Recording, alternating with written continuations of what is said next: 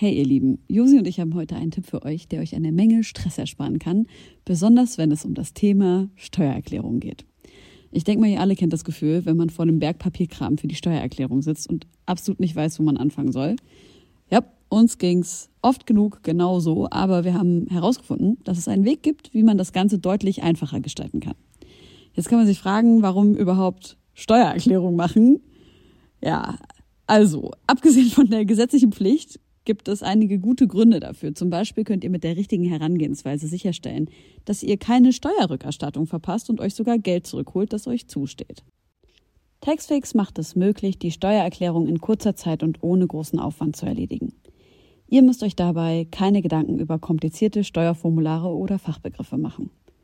Also einfach und stressfrei die Steuererklärung mit Taxfix erledigen und das Thema vom Tisch haben. Ladet jetzt die App herunter oder besucht taxfix.de. Und mit dem Code HOME24 könnt ihr als NeukundInnen 5 Euro sparen. Nun, da die Nacht hereingebrochen ist und sich der milchig sanfte Vorhang des Mondes über die Altbauten der Hauptstadt gelegt hat, möchte ich euch einladen. Ermöglicht durch euch höchst selbst, geschätzte Homegirls und Homeboys, geschätzte Homegirls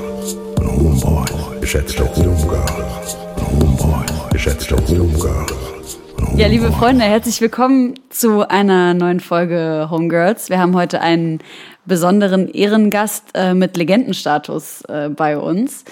Herzlich willkommen, Sammy Deluxe. Hey Homegirls, was geht ab bei euch? Wir sind entspannt, jeder zu Hause. Ich lieb's. Ich war gerade noch äh, unterwegs. Ich habe heute den Plan gehabt, mich mal auf Corona testen zu lassen, weil ich ähm, am Wochenende A nach Rügen fahren wollte zu meiner Familie und B halt noch den Auftritt des Jahres gehabt hätte oder ich habe ihn hoffentlich noch. Ich weiß nicht genau, ob das stattfindet und äh, bin eigentlich den ganzen Tag nur rumgerannt, habe versucht, so einen Test zu bekommen. Und es ist eigentlich unmöglich, weil wenn du Symptome hast, will dich keiner testen. Wenn du keine Symptome hast, will dich aber auch keiner testen. Und es war ein so. voll, es ist, also es ist wirklich ein absolutes Chaos, wenn du hier wirklich krank bist. Also ich habe keine Symptome, ne? Ich wollte mich sicherheitshalber testen lassen. Bist du in Berlin eigentlich gefickt? Es ist eine große Katastrophe und ich war mega angepisst. Das ist nervig. Ja. Oh nein. Ich habe gehört, dass man beim Zahnarzt das machen lassen kann, wenn man jemanden findet, der es macht. Echt? Oh, guter, ja. guter Punkt. Muss ich vielleicht mal abchecken. Ich bin verschont geblieben bisher zum Glück. Ich musste noch keinen Test machen und hatte keine, habe mich anscheinend mit so wenigen Leuten getroffen, dass ja. keine risikogefährdeten Menschen in meinem Umfeld waren. Aber ich habe schon äh, unangenehme Sachen gehört von dem Test. Irgendjemand, äh, den, der Neues aus dem Ausland zurückkam, meinte, die, die haben den direkt am am Flughafen irgendwie so ein so einen 10 Zentimeter langen Stab einfach in die Nase einfach geschoben. Also ich weiß auch was, ohne Vorwarnung oder das klang ja. auf jeden Fall radikal. Also ich bin nicht so sicher, ob ich das machen will. Ich habe auf jeden Fall Lust auf so eine Feel-Good-Sendung. Ich habe mir dann direkt, weil ich so sauer war, ähm, habe ich mir meine Guilty Pleasure Süßigkeit gekauft. Und das ist eine Packung Milchmädchen. Einfach so gezuckerte Kondensmilch. Kennt ihr das? Das ist Widerlich. mit einem Augenschlag wow. 600 Kilokalorien in meinen Hals rein. ähm, so fühle ich mich oh, auch. Aber Spaß damit. Kennt ihr das, wenn ihr irgendwie so einen Hyper auf so eine ganz bestimmte Sache habt, die ihr euch sonst nie holt? Auf jeden. Ich habe, ähm, ich, ich kaufe mir immer diese Erfrischungsstäbchen. Kennt oh, ihr die? Mega. Ich glaube, das ist voll die Ostsüßigkeit. Ja. Schokolade und innen ist noch mal so eine Zuckerschicht und da drin ist so. Innen ist so ein Gelee. Ja, aber ja. es ist wirklich erfrischend, oder? ja, es ist sauer erfrischend. Ist auch im Kühlschrank. ja, mega. Hast du sowas auch, Sammy? Nee, bei mir sind es ähm, Eiswürfel, ist so mein Ding, was ich immer brauche. So. Oha. Ähm, ich brauche immer, immer Eiswürfel in, in meinem Cup und ich habe da nie Alkohol eigentlich drin, sondern wirklich ähm, immer ein Softdrink oder Wasser oder Kokoswasser oder Juice oder so. Ich habe es ähm, gerade gehört. Eiswürfel. Ja. Und ja, der Mann lebt gesund. Kommen die aus dem Kühlschrank mhm. oder aus dem Eisfach? Also hast du so einen Kühlschrank mit so einem Spender dran? Ja, in meinem Studio im Norden habe ich so einen schönen großen Kühlschrank. Hier in Berlin passt ja meine Küche nicht rein. Deshalb habe ich hier so ein scheiß Eisfach, ich muss mich mal so bücken und dann muss ich diese kleine Tür im Kühlschrank aufmachen, diese Eisfachtür, aber die ist auch schon rausgebrochen, deshalb muss ich die dann immer so nehmen und dann das Eis rausholen, dann die Tür wieder so reintun, dass sie passt und so. Voll anstrengend. Lifehack, wie man Sachen, äh, die aus dem Eisfach rausbrechen wieder reparieren kann. Habe ich mhm. nämlich letztens bei meinem Eisfach gemacht. Äh, Backpulver und Sekundenkleber wird hart wie Plastik. Echt? Wow. Geil. Super krass. Ja, ich fühle mich so ein bisschen wie ähm, der Dude von Hör mal, wer der hämmert. Aber du Hammer. musst das super schnell ja, anrühren und verarbeiten, oder? Nein, das, also du machst erstmal ähm, das Pulver drauf auf die Stelle und dann tropfst du den Sekundenkleber drauf. Magisch. Es ist super magisch. Ja, also Backpulver, mit, damit macht man ja auch anscheinend Crack. Also es ist auf jeden Fall so, so ein mega multifunktionelles äh, Haushaltsmittel, was man definitiv da haben sollte. Also kann man Dübel mitmachen oder Crack oder einen Kuchen. Weißt du, ich meine, wie, wie viel Großartig. vielseitiger kann ein Produkt sein, was man wow. im Supermarkt bekommt? Ich wusste nicht, dass man. Ist das ein Joke? Kann man wirklich aus Backpulver Crack machen? Nee, man muss schon Kokain dazu tun. Aber das war doch immer das Ding. Kennt ihr nicht diese ganzen Baking Powder, Baking Soda und so? Das ist in jedem zweiten Rap-Song reden die über Baking Powder, so, ja, das Johnson das, das Johnson, äh, Baking ja. Soda, so diese ganzen Referenzen. Das liegt alles daran, dass. Auf jeden Fall. Ja. Aber ich bin so unversiert in Chemie, dass ich gerade dachte, dass es unter Umständen sein kann, dass man tatsächlich Backpulver mitbenutzt zum Crack herstellen. Ach, irgendjemand raucht das bestimmt auch als Crack pur, wer weiß. Ne? Die Leute sind so runtergekommen heutzutage. Das stimmt wohl. Ähm, ich würde sagen, wir fangen direkt an mit unserer Lieblingsrubrik, nämlich dem Freundinnenbuch. Ähm, bist du bereit für eine Schnellfragerunde, Sammy? Ja, immer. Let's go. Okay. Du darfst es dir auch sogar kurz anschauen. Josi, zeig's ihm. Das ist ja Herz allerliebst. Habt ihr es selber gemalt? Äh, ge ja, ja, designen also gemalt nicht. Ja, sehr gut. genau. Okay, also ich starte mal mit der Frage nach dem Namen. Mein Name ist Sammy Sorge, so bin ich geboren worden sozusagen. Ich bin geboren worden als Sami Rashid Abdallah Mürgani und dann wurde mein sudanesischer Nachname weggekürzt. Dann, und dann war ich nur noch Sammy Sorge. Okay. Und äh, mein Künstlername ist Sammy Deluxe. Wohnhaft in? So ein bisschen nondeskript, Wohnsitz außerhalb von Hamburg etwas. Äh, ich habe auch eine Wohnung in Berlin und bin eigentlich gebürtiger Hamburger und komme daher. Aber du bist schon auch gerade in Berlin eben, oder? Genau, jetzt mich. Und hast auch ein Studio hier? Es ist eigentlich eher eine Wohnung wo ich im, im Wohnzimmer ähm, auch meinen mein Podcast mache. So. Cool. Ähm, und Guck ich mal, wie er gleich so richtig dreist am Anfang Werbung für seinen eigenen Podcast macht. Ja, aber darauf wollte ich tatsächlich auch hinaus. Nee, ach so, tatsächlich war es gar nicht so werbungmäßig gemeint, sondern so eher so zeichnet, glaube ich, so ab, dass mein Leben sich so darum dreht, ich mache, ich brauche, weiß ich, habe jetzt nicht einfach nur so einen Plan, eine Wohnung irgendwo zu haben und dann chill ich da. Bei mir muss alles immer irgendeinen Zweck erfüllen und mein, mein Lebenszweck bisher ist irgendwie einfach dass ich immer irgendwas mache, also Kunst oder Formate oder Voll. Graffiti oder so. Und dementsprechend war das jetzt gar nicht so ein shameless Plug, sondern eher so auf, ich habe mir die Wohnung hier geholt und, und gleich schon irgendwie dann so gecheckt, so okay, der Space ist krass und, und das hat mich, das eine führt dann immer zum anderen. So bei mir lässt sich das nicht so trennen. Hast du noch einen äh, Platz zum Malen hier in Berlin oder machst du das gerade noch? Ähm, ich mal hier so illegal ab und zu. Wände voll, weil das ja eh, die sind dann eh immer schon bemalt, weißt ja. du, dann mache ich was Schöneres drüber und denke so, das ist eine Sachverschönerung. Stimmt. Ähm, und, und ansonsten gibt es hier viele legale Wände, an denen man malen kann. Und ich habe hier auch so meine Leinwände rumstehen, die ich bemal. Und ich habe äh, gerade letzte Woche hier so ein geiles, ähm, so ein Parkverbotsschild habe ich gefunden bei so einem Lost Place, wo ich gemalt habe, so ein, ähm, so ein verfallenes ähm, Krankenhaus. Und dann habe ich dieses Stoppschild mitgenommen und dann Bild drauf gemalt. Und, nice. Ja. Ich habe auch gerade letzte Woche oder so in Rummelsbucht äh, mein erstes Graffiti niedergemalt. Ja, cool, da bin ich auch oft, da sehen wir uns vielleicht mal. Voll, und es macht mega Spaß. Also ich bin da an der Anfängerwand, da wo auch Kinder ran dürfen und so. Ja. Aber es macht schon krank Spaß. Also irgendwie ist man draußen, obwohl es jetzt nicht so super frische Luft ist, aber ich habe schon, ähm, also ich kann total diesen Reiz nachvollziehen. Es macht extrem viel Spaß. Ja, es ist wirklich ein schönes Hobby irgendwie und gerade so, ich habe es auch immer schon gemacht, auch bevor im Rappen und dann vor allem aber in den letzten vier Jahren wieder richtig viel und ist auch ein super. Ja, sieht man ja auch ein bisschen ja. auf deinem. Ja, ich genau, ich mag lieber Graffitis posten als Selfies. ich habe irgendwie das Gefühl, da ist der, der, der Anspruch irgendwie größer, obwohl Leute Selfies mehr liken. Und vor allem, weil es bestimmt beides genauso lange dauert. Stimmt. Wenn es irgendwie so um influencer Leute ja. geht. Na okay, ähm, nächster Punkt, Beruf. Beruf, ich, ich würde jetzt einfach mal Künstler sagen, so, weil das so ein Nondeskript ist. Aber an sich bin ich vom Beruf, mhm. das, womit ich mein meistes Geld in meinem Leben verdient habe, ist äh, Rapper sein. Ich habe aber auch, bin auch Produzent, also mache auch viel Musik und, ähm, und mein Brain lässt sich auch für andere Sachen noch einsetzen. Also ich kann gut in vielen Bereichen mitdenken, mitkonzeptionieren, Songs für andere Leute schreiben. So, aber ich bin eigentlich Musiker, Künstler, Rapper. Gut. Ähm, das würde ich. Nee, das wollte ich mal werden. Habe ich nicht so ein Ding. Ich habe nie irgendwelche großen äh, anderen. Ich hatte eine furchtbare Schullaufbahn und habe ähm, nie irgendwelche Leidenschaften gehabt, außer also bis ich dieses Hip-Hop-Ding gefunden habe und da dann gleich die ganzen Facetten ja. von Graffiti, dann Rappen, das DJ-Ding auflegen, Platten sammeln, ähm, samplen, Beats machen, Beatboxen, diese ganzen Facetten, alles außer Breakdancen. So, das ist die einzige Hip-Hop-Disziplin, die mich nie angesprochen hat. Du bist aber fast alle Säulen von Hip-Hop. Das habe ich auch. Das ist der, die erste Notiz, die ich in, meinem, äh, in meinen Notizen habe, ist Sammy ist fast alle Säulen von Hip-Hop. Voll. Ich glaube jetzt mit Ü40 kann ich glaube ich auch noch mal ein guter Breaker werden. Ich habe irgendwie das Gefühl so jetzt ist das jetzt ist jetzt äh, muss ich die letzte die letzte Hürde auf mich nehmen so und ich bin im letzten Jahr habe ich schon so irgendwie 10 15 Kilo abgenommen bewege mich viel mehr, mache mehr Sport. Dementsprechend glaube ich, könnte jetzt schon noch einen Headspin irgendwann hinkriegen in den nächsten zwei, drei Jahren. Ja, gut. nice. Wir drücken die Daumen. Die nächste Frage, das würde ich meinem 15-jährigen Ich heute raten.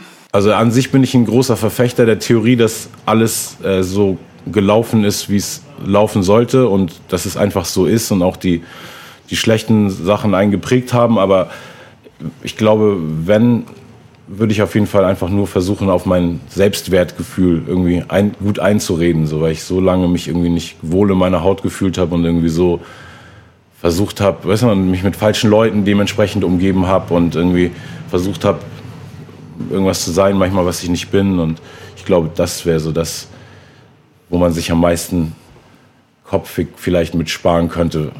Also weil ich hatte nie irgendwelche männlichen Vorbilder so richtig oder also nur dann in Form von Rappern und ähm, Leuten aus der Ferne und hatte aber weder einen Vater da noch irgendwie so männliche ältere Role Models in meiner Umgebung so ne die die also manche schon die irgendwie da waren die ich aus der Ferne beobachten konnte so aber nicht so der Typ, der sich so mit dir hinsetzt und sagt so, hey, hör mal Junge, und in ein paar Jahren ist das so und so und ich bin da auch schon mal durchgegangen und so.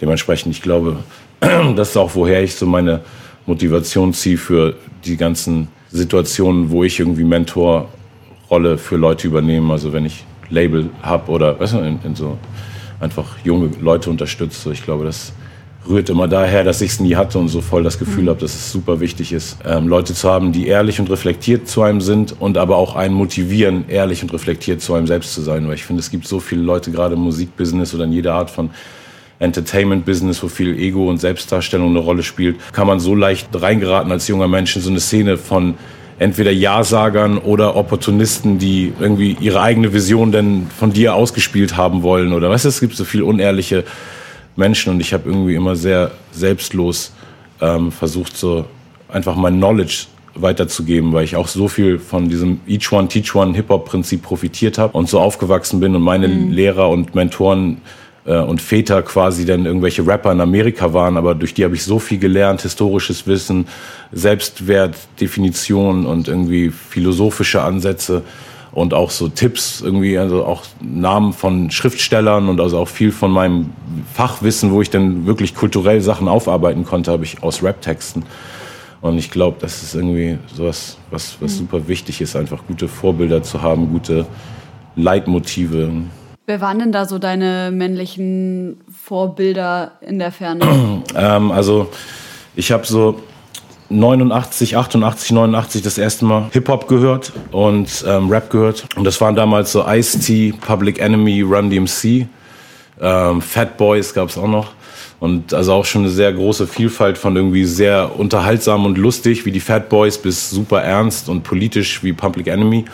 Und äh, ich habe es dann immer nur so mit meinem Schulenglisch so ein paar Worte verstanden und mochte gleich die Energie von Rap, aber habe es dann erst so richtig krass mhm. gefühlt, als ich dann 91 äh, bin ich zum Halbjahr aus der Schule geflogen, musste ein Halbjahr überbrücken, bin in England auf eine Schule gegangen, in so einem kleinen Dorf, habe da dann irgendwie in ein paar Monaten fließend Englisch sprechen gelernt und da habe ich wirklich dann, hat Rap auf einmal extrem viel krasser mit mir noch resoniert, als ich die Sprache perfekt verstehen konnte.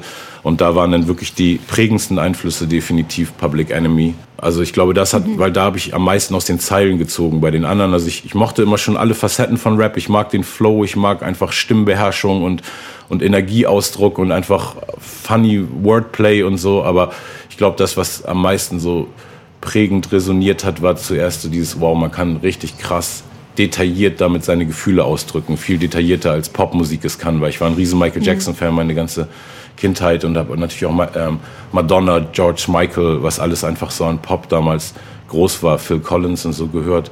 Aber dann als Rap kam, habe ich einfach gemerkt, diese, ja, die Art, wie die Texte so detailliert, nuanciert auf so Sachen gehen, die, die aber das Bild dann noch größer machen, das hat, hat mich sehr geflasht auf jeden Fall.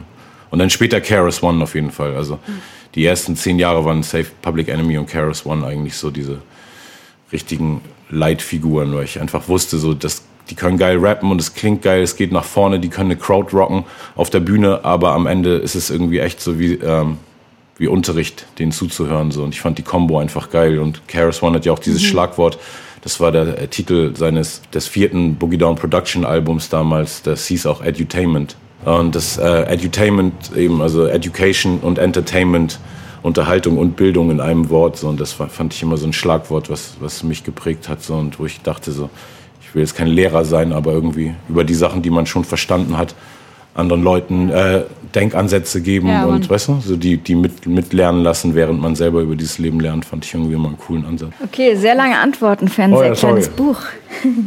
Ich liebe das. Ja, voll. Ich liebe es. Ist mega. Ich muss es ja nicht transkribieren. mein tollstes Erlebnis. Also es kann wirklich was Einfaches sein. Das ist. Ich glaube, man muss immer so sagen, wenn man, wenn man ein Kind hat, muss man sagen, glaube ich, äh, der, die Geburt meines Kindes, obwohl das war sehr traumatisierend auf jeden Fall.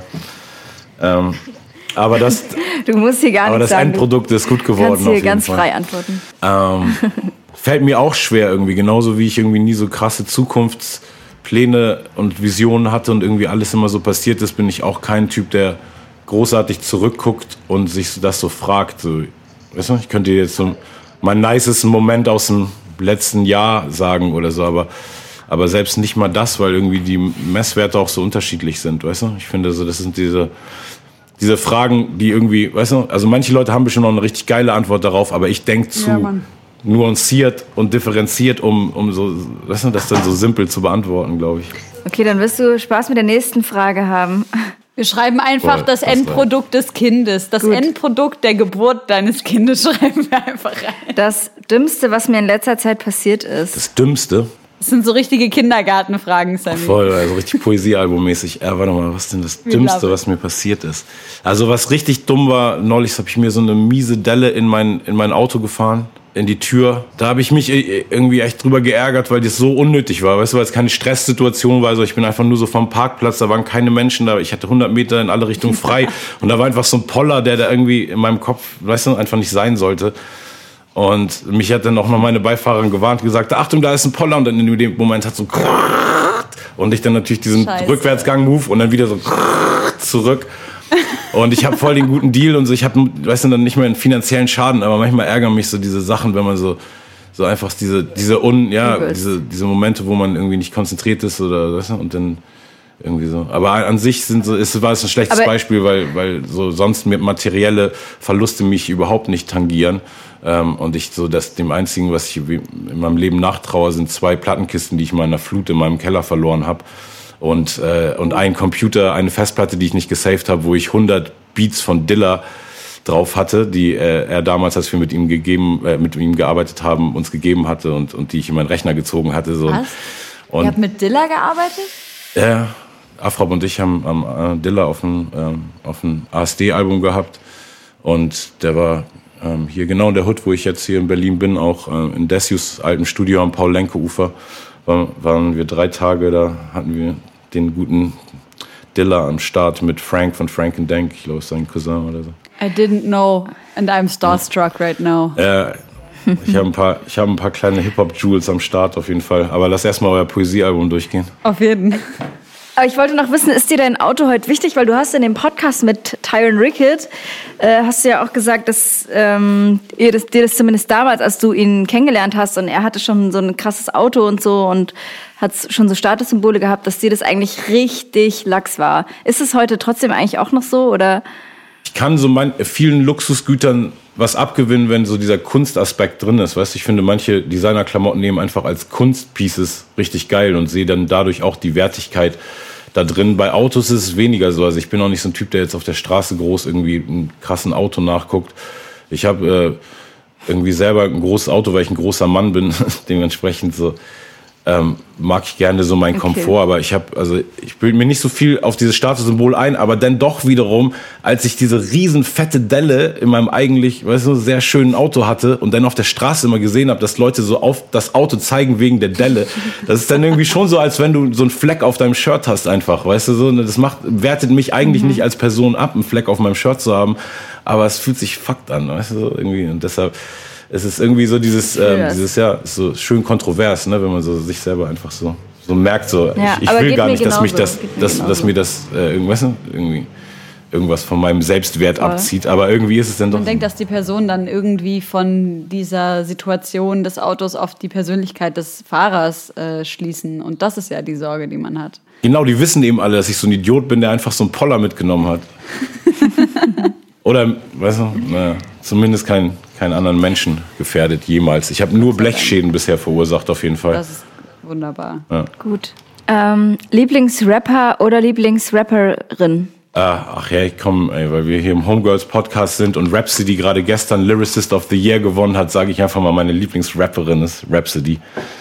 Nice. Ähm, voll. Ich habe äh, irgendwie ihr letztes Album, ähm, nee, das ist also eigentlich dieses Layla's Wisdom Album, das war wirklich so das Album, wo ich äh, ihr auch einfach mal, das mache ich sonst nie. Ich habe da wirklich einfach so eine DM geschrieben, die sie auch noch natürlich nie gelesen hat. Also ich habe jetzt nicht regelmäßig nachgeguckt, aber irgendwann mal nachgeguckt und sie hatte sie nie gelesen, wo ich meinte so, ey, best album of the last decade. Weil ich fand das wirklich wow. so ein so ein krasses äh, Werk, was ich so oft gehört habe und irgendwie sollte man ja eigentlich keine keinen Unterschied machen, weil sie ein Female MC ist, aber dadurch, dass dieses Genre eben so extrem unterbesetzt ist, hat es für mich trotzdem nochmal eine ganz andere Wirkung gehabt, als wenn ich jetzt einfach geflasht wäre von irgendeinem Rapper. Ne?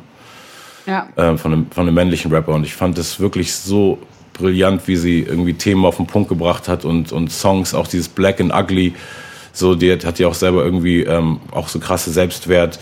Issues, weil sie diese äh, Krankheit bekommen hat als Teenager, wo das Gesicht so ein bisschen auf, aufquillt, äh, also so, ne, das, die Augen ja. auch so ein bisschen so rauskommen. Ich habe vergessen, wie diese Krankheit heißt. Und ich finde es einfach äh, extrem nice, wenn, wenn man so Artists richtig kennenlernt über so Tonträger. Und das passiert irgendwie heutzutage mir so viel seltener, dass, dass so Artists sich so richtig öffnen und ich irgendwie über so ein Album total Einblick in deren Leben, deren History und deren Mindset kriege. Und ja, auf jeden Fall großartig. Fühle ich sehr. Ja. Habe ich nicht gehört, würde ich jetzt aber mal nachholen. Interessiert mich jetzt doch. Ja, also ihr letztes ähm, Album ist auch großartig. Das, was sie jetzt äh, letztes Jahr rausgebracht hat, war ja Eve. Und ja. das hat ja auch ein geiles Konzept, wo einfach jeder äh, Song auf dem Album nach irgendeiner ähm, historischen schwarzen Frau benannt wurde. Also von Oprah bis irgendwie Nina Simone bis, ähm, ja, lass mich lügen, viele. Josi, ich ähm, glaube, du hast das gehört. Ich glaube, ich, wir, ich bin mir ganz sicher, dass wir darüber auch im Podcast gesprochen haben. Das kann sein, aber das Album in der Gänze habe ich, glaube ich, nicht gehört. Also ist auf jeden Fall super, super krass. Ja. Ich finde, sie trifft so die perfekte Brücke zwischen alt und neu einfach. Es spricht mich einfach auch ultra an.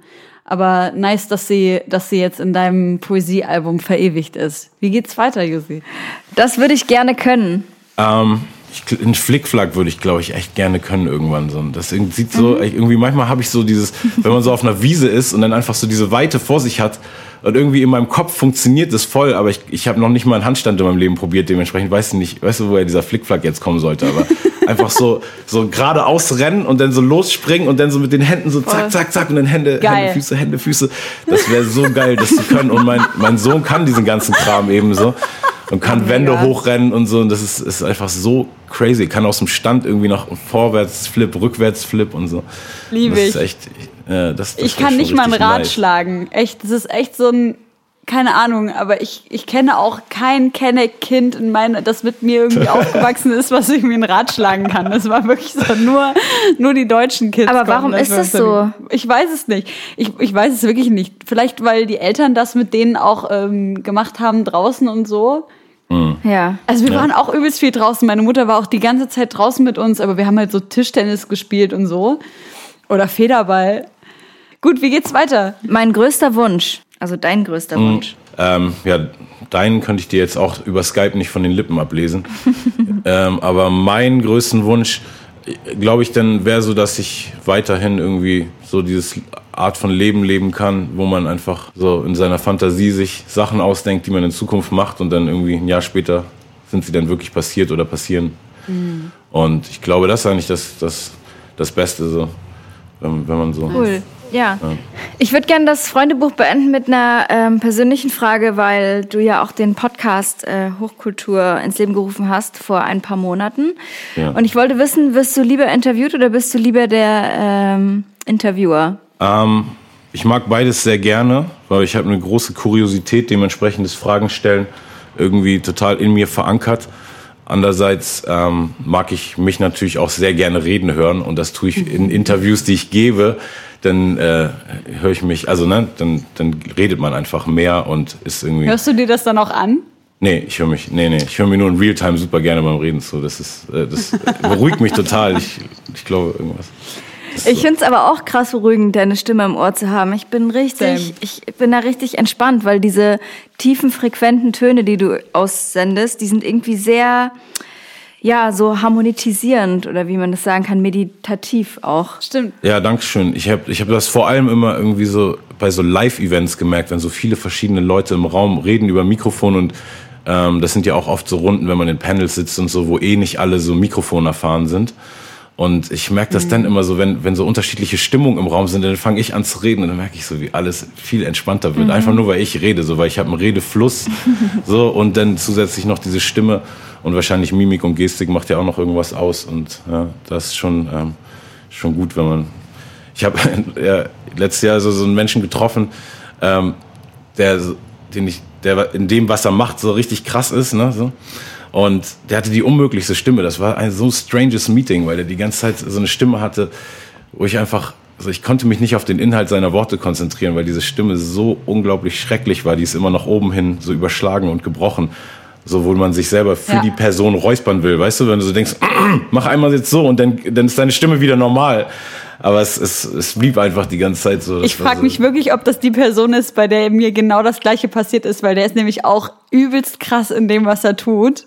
Sagen wir, ich weiß nicht, ob es ein Er ist, vielleicht ist es auch ein Sie oder ein nondeskriptes Wesen ohne Geschlecht. Ich, ich, ich, ich glaube, ich darf auch nicht den Namen sagen, aber nachher, wenn wir auflegen, dann checken wir das mal Voll. ganz kurz. Aber es war, es war krass, weil das ist so ein großer, richtig so gestandener Mann und auf einmal hat er so eine übelst andere Stimme, als man erwarten würde. Ja. Und das ist krass, was man dafür auch so eine kognitive Schere dann erlebt oder Dissonanz dann erlebt, wenn einfach irgendwas ganz anders ist, als man es antizipieren würde. Zumal man ja auch sagt, dass ähm, sowieso bei Männern die Stimmen äh, tiefer sind, weil die Stimmbänder länger sind und bei großen, großen Männern ja auch, weil die sind ja auch länger gewachsen oder Ja. schneller gewachsen und demnach auch die Stimmbänder mit, würde man ja meinen. Wenn das dann nicht so der Fall ist, dann ähm, kann das gut mal sein, dass das Gehirn damit überfordert ist. Das sind dann bestimmt diese Echsenmenschen, von denen alle reden oder so. Ey, du hast aber gerade davon gesprochen, dass du es ähm, äh, gerne hast, dich selber reden zu hören. Dann hast du aber gerade eben gesagt, dass du lieber Graffitis postest als Selfies. Wie wär's denn? Ähm, wie alt bist du jetzt? äh, ich werde im Dezember 43. Okay, wie wär's denn jetzt so vor, wenn es jetzt vor 20 Jahren Instagram gegeben hätte? Wie wäre so dein Insta-Flex gewesen? Frage ich mich auch wirklich so, auch gerade wenn ich so diese jungen Rapper angucke, so ich weiß, dass ich früher auf jeden Fall echt auch viel Zeit, äh, ich weiß nicht, ob das in den 20ern dann noch war so, aber als Teenager schon auch viel Zeit vom Spiegel verbracht habe, im Sinne von so nicht mich schön machen und weißt du, sondern einfach dieses Posen und irgendwie, weißt du, Augenbraue links hochziehen, Augenbraue rechts hochziehen, meinen Joint-Rauch auspusten und denken, ich sehe so cool aus wie Method Man und Redman. Das war irgendwie schon so ein Teil dieses Dings und dementsprechend glaube ich, wenn ich damals ein Selfie gehabt, also ein Device für Selfies gehabt hätte, hätte ich es bestimmt mehr genutzt. Ich finde, also heutzutage tue ich mir tierisch schwer irgendwie. Ich ich bin eigentlich, glaube ich, gar nicht eitler geworden, aber irgendwie ist mein Drang nach optischer Selbstdarstellung total null. Also ich würde total damit klarkommen, ich weiß noch nicht mehr nie wieder ein Foto von mir poste, so nur noch Graffitis oder so. Aber manchmal hat man eben ein geiles Foto, was jemand gemacht hat, was irgendwas dann für einen ausdrückt. Ja, aber ja. Ich habe gerade so einen wissenschaftlichen Aufsatz gelesen über oder ein wissenschaftliches Buch über das Selfie an sich und die Entstehung und wo das alles herkommt und so. Mhm. Und es ist ja jetzt also an sich keine neue Erfindung. Es gab halt einfach nur noch nicht die technischen, technischen Möglichkeiten. Aber man hat sich ja schon früher auch sehr viel Zeit genommen, um sich zu zeichnen oder sich gegenseitig zu zeichnen. Oder was ähm, da auch als krasses Beispiel aufgeführt war, war halt Theater. So dieses Gestik und Mimik verstärken, ähm, was das Theater gemacht hat, macht man ja heute eigentlich auch mit Selfies, genau mit Grimassen oder Augenbraue hoch oder man hat irgendwie so eine bestimmte Gestik und Mimik, aber es guckt ja kaum einer ganz normal, wenn er selber in die Kamera guckt und ja, fand ich ganz spannend, aber ähm, was ich was ich gerade sagen wollte war, dass ich ähm, mal ein Interview mit Will Smith gehört habe, der gesagt hat, ähm, dass er einfach nur so froh war darüber, dass es oder ist darüber, dass es als er jung und dumm war, noch kein Internet gab, weil ihm da halt keiner dabei zugucken konnte, wie dumm und jung er war. Ich weiß nicht, ob ihr die gleiche Altersklasse seid, Sammy, aber äh, trifft das auch auf dich zu? Ja, also gar nicht so im Sinne von, äh, weil meine History ist ja trotzdem im Internet zu finden. Ne? Du kannst jetzt Sammy Deluxe Fotos googeln und findest Fotos von mir von den 90ern bis 2020, ne? Und du kannst Videos finden, irgendwie ab 98 ich bin einfach froh, dass es das nicht gab damals, weil ich, glaube ich, sonst mich viel zu sehr verwirren lassen hätte von diesen ganzen Meinungen. So, ich war einfach so mhm. gebläst damit, dass ich ein Album rausbringen konnte. Und dann drei Monate später kam irgendwie in der Juice ein Review. Weißt? Und dann habe ich erfahren, ob die Szene es quasi mag oder nicht. Ne? So, und das, ja. Also das war irgendwie ähm, eine ganz andere, ganz andere Taktung der Zeit und man hatte nicht so dieses Realtime, so ich mache jetzt irgendwie, ich, ich hau heute einen Song raus und dann gucke ich den ganzen Tag nur auf Insta, wie viele Leute es lieben und wie viele Leute es hassen und warum die Leute, die es hassen, es hassen und wie viele Leute sich denn den mhm. Leuten, die es hassen, anschließen, nur um irgendwas mitzuhassen, weil sie an dem Tag noch nichts gehasst haben. Ja. Und weißt du, diese ganzen Mechanismen, ja. die es heute durch diese Art von Kommunikationsmitteln gibt, ähm, also sehe ich wirklich ähm, als schweres Los für die Generation, die jetzt auch mit den ganzen Vorteilen aufwächst, die sich eben von zu Hause auch mhm. zum Superstar machen können, was wir nicht konnten. Aber wir wurden eben auch, also die, die Psychose, die Selbstwertpsychose wurde eben auch nicht bei uns zu Hause getriggert sozusagen, weißt du? Dementsprechend, ja. also war es irgendwo so, so, ein Schutzschild auch, ne? Also irgendwo so eine, in beide Richtungen so. Wir konnten nicht so direkt mit der Welt kommunizieren, aber die Welt konnte uns auch noch nicht, nicht so direkt äh, was zurück kommunizieren und uns irgendwie entweder aufbauen oder abbauen. Jetzt erlebst du das, was da gerade auf Instagram und generell im Internet passiert, ja nicht nur als ähm, 43-jähriger Sammy, sondern auch wahrscheinlich so halb durch die Augen deines Sohnes, der ja, wenn mich nicht alles täuscht, 19 ist. Hm, ja, ja wie, wie erlebst du das denn? Machst du dir da andere Gedanken und Sorgen oder hast du das Gefühl, dass du da keine Sorgen dran verschwenden musst? Also ich glaube, mich belastet, so wie, wie ich ihn als Mensch kennen und sein Internetverhalten sehe, ich glaube, er benutzt es gesünder als ich, so gefühlt. Also ich glaube, er ver verbringt weniger Zeit. Es ist eben, ähm, man kann ja nie so die blöde, billige Wahrheit daraus ziehen. Weißt du, sagen jetzt so, okay, diese ganze Technik ist schlimm für die Menschen. Also ich habe eben irgendwie mitgekriegt mhm. bei meinem Sohn mal irgendwann, wie er gleichzeitig irgendwie einen Film auf dem TV geguckt hat, auf seinem ähm, Laptop Minecraft gespielt hat, auf seinem iPad ein Tutorial oder weißt du, so jemand anders beim Minecraft-Spielen zugeguckt hat, der ein paar Levels weiter war, auf seinem Phone gefacetimed hat gleichzeitig so. Und oh, aber, ja, ja, weißt du, und dann könntest du so sagen, so, okay, eigentlich jetzt nach allen Parametern, so bei so einem Kind, wo das der Normalzustand ist, müsste der, weißt du, vorkommen, äh, brain fried as an egg, so.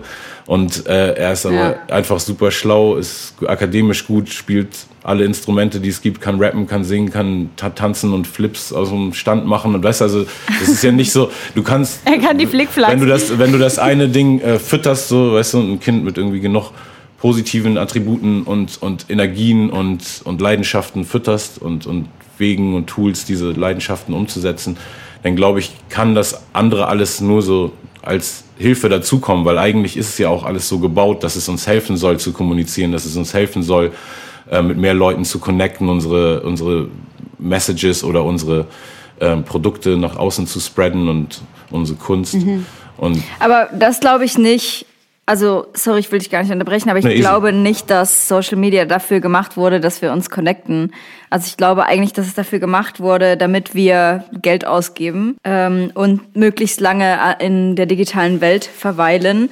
Aber dass wir uns connecten können, ist natürlich ein Vorteil davon und mag wahrscheinlich auch vordergründig äh, dafür ähm, ausgelegt werden. Aber es ist halt Mittel zum Zweck. Ich glaube, ich glaube, es ist irgendwo so die so die Wahrheit liegt in der Mitte. So, ich glaube nicht so an diese ganz großen Verschwörungen immer, wo alle vorher sich an den Tisch gesetzt haben und alles besprochen haben, so, weißt du? Ich glaube schon, mhm. dass soziale Netzwerke gestartet wurden, damit Leute miteinander reden können. Und sobald die Zeit sich so entwickelt hat, dass eh die meiste Zeit und unser ganze Konsumverhalten nur noch im Internet stattfindet, wurde alles gebündelt. Und dann wurde gesagt, ja, okay, dann lass uns jetzt doch darauf gehen, dass einfach alles, weißt du, es gibt nur noch ein Search mhm. Engine am besten und es gibt nur noch, weißt du, einen Fingerabdruck, mit dem du alles bezahlen kannst. Und ähm, kennt ihr dieses Buch, was vor ein paar Jahren rauskam, The Circle von mhm. Dave Eggers? Das ist auf jeden Fall so wie, wie äh, 1984 von Orwell damals, in, als geschrieben ja. wurde, eben eine, eine krasse Zukunftsdystopie war, äh, war, ist das so eigentlich das, was also das müsst ihr unbedingt lesen, weil das ist so realistisch. Da gibt es eben, ich mache ein bisschen Spoiler-Alert, okay, weil es einfach so gut zum Thema passt. Es gibt so eine Firma, die ist quasi Google und Apple in einem, die so, weißt du, die so das stylischste Produkt sind, aber auch so die Firma, um die du eh im Internet nicht drum kommst. Und dann geht es um so eine Person, okay. die da anfängt zu arbeiten und das von außen erst noch so betrachtet, so ein bisschen wie wir mit Skepsis diesem ganzen Internet und, und ähm, Social Media Wahnsinn gegenüber und dann so super schnell da reinkommt in diesen Sog und das ist echt super gut geschrieben und ähm, sehr realistisch anwendbar auf, auf das, was uns in den nächsten Jahren und Jahrzehnten bevorsteht. Aber ich finde es eben auch gut, dass jetzt so eine Zeit ist, auch wieder durch die Technik, dadurch, dass es Netflix zum Beispiel gibt, und wir nicht darauf warten müssen, bis irgendein öffentlich-rechtlicher oder Privatsender eine Doku über ein wichtiges zeitgenössisches äh, Thema macht, gibt es jetzt eben schon auf Netflix so eine Doku über äh, The Social Dilemma, wo genau diese ganzen ja. Probleme dieser Zeit, diese Rabbit Holes und, äh, und Algorithmen gelenkten Systeme ähm, auch aufgezeigt werden schon. Aber die Frage ist ja, für, für, wen ist das zugänglich auch, ne? Du ja. musst ja auch, also entweder du hast halt einen Netflix-Account, dafür brauchst du ja, also ich weiß nicht, es, es, jetzt, es gibt eine große Gruppe an Menschen in Deutschland, die halt nicht 14 Euro zusätzlich zu GZ-Gebühren im Monat äh, ausgeben ja. wollen ähm, oder können sogar. Es gibt ja auch auf Arte sehr, sehr gute Kurzdokus über genau diese Social-Media-Geschichten. Und da wird ja dann schon immer gezeigt, dass da Leute an einem Tisch sitzen und ähm, darüber beraten, wie man die Leute lange am Gerät halten kann und so. Ey, aber das soll Klar. jetzt ja auch gar nicht unser Thema sein. Wir haben das auch schon ein paar Mal besprochen und wir sind ja trotzdem alle im Circle drin und ich kann mich jetzt auch, ich kann nicht so viel darüber rummotzen.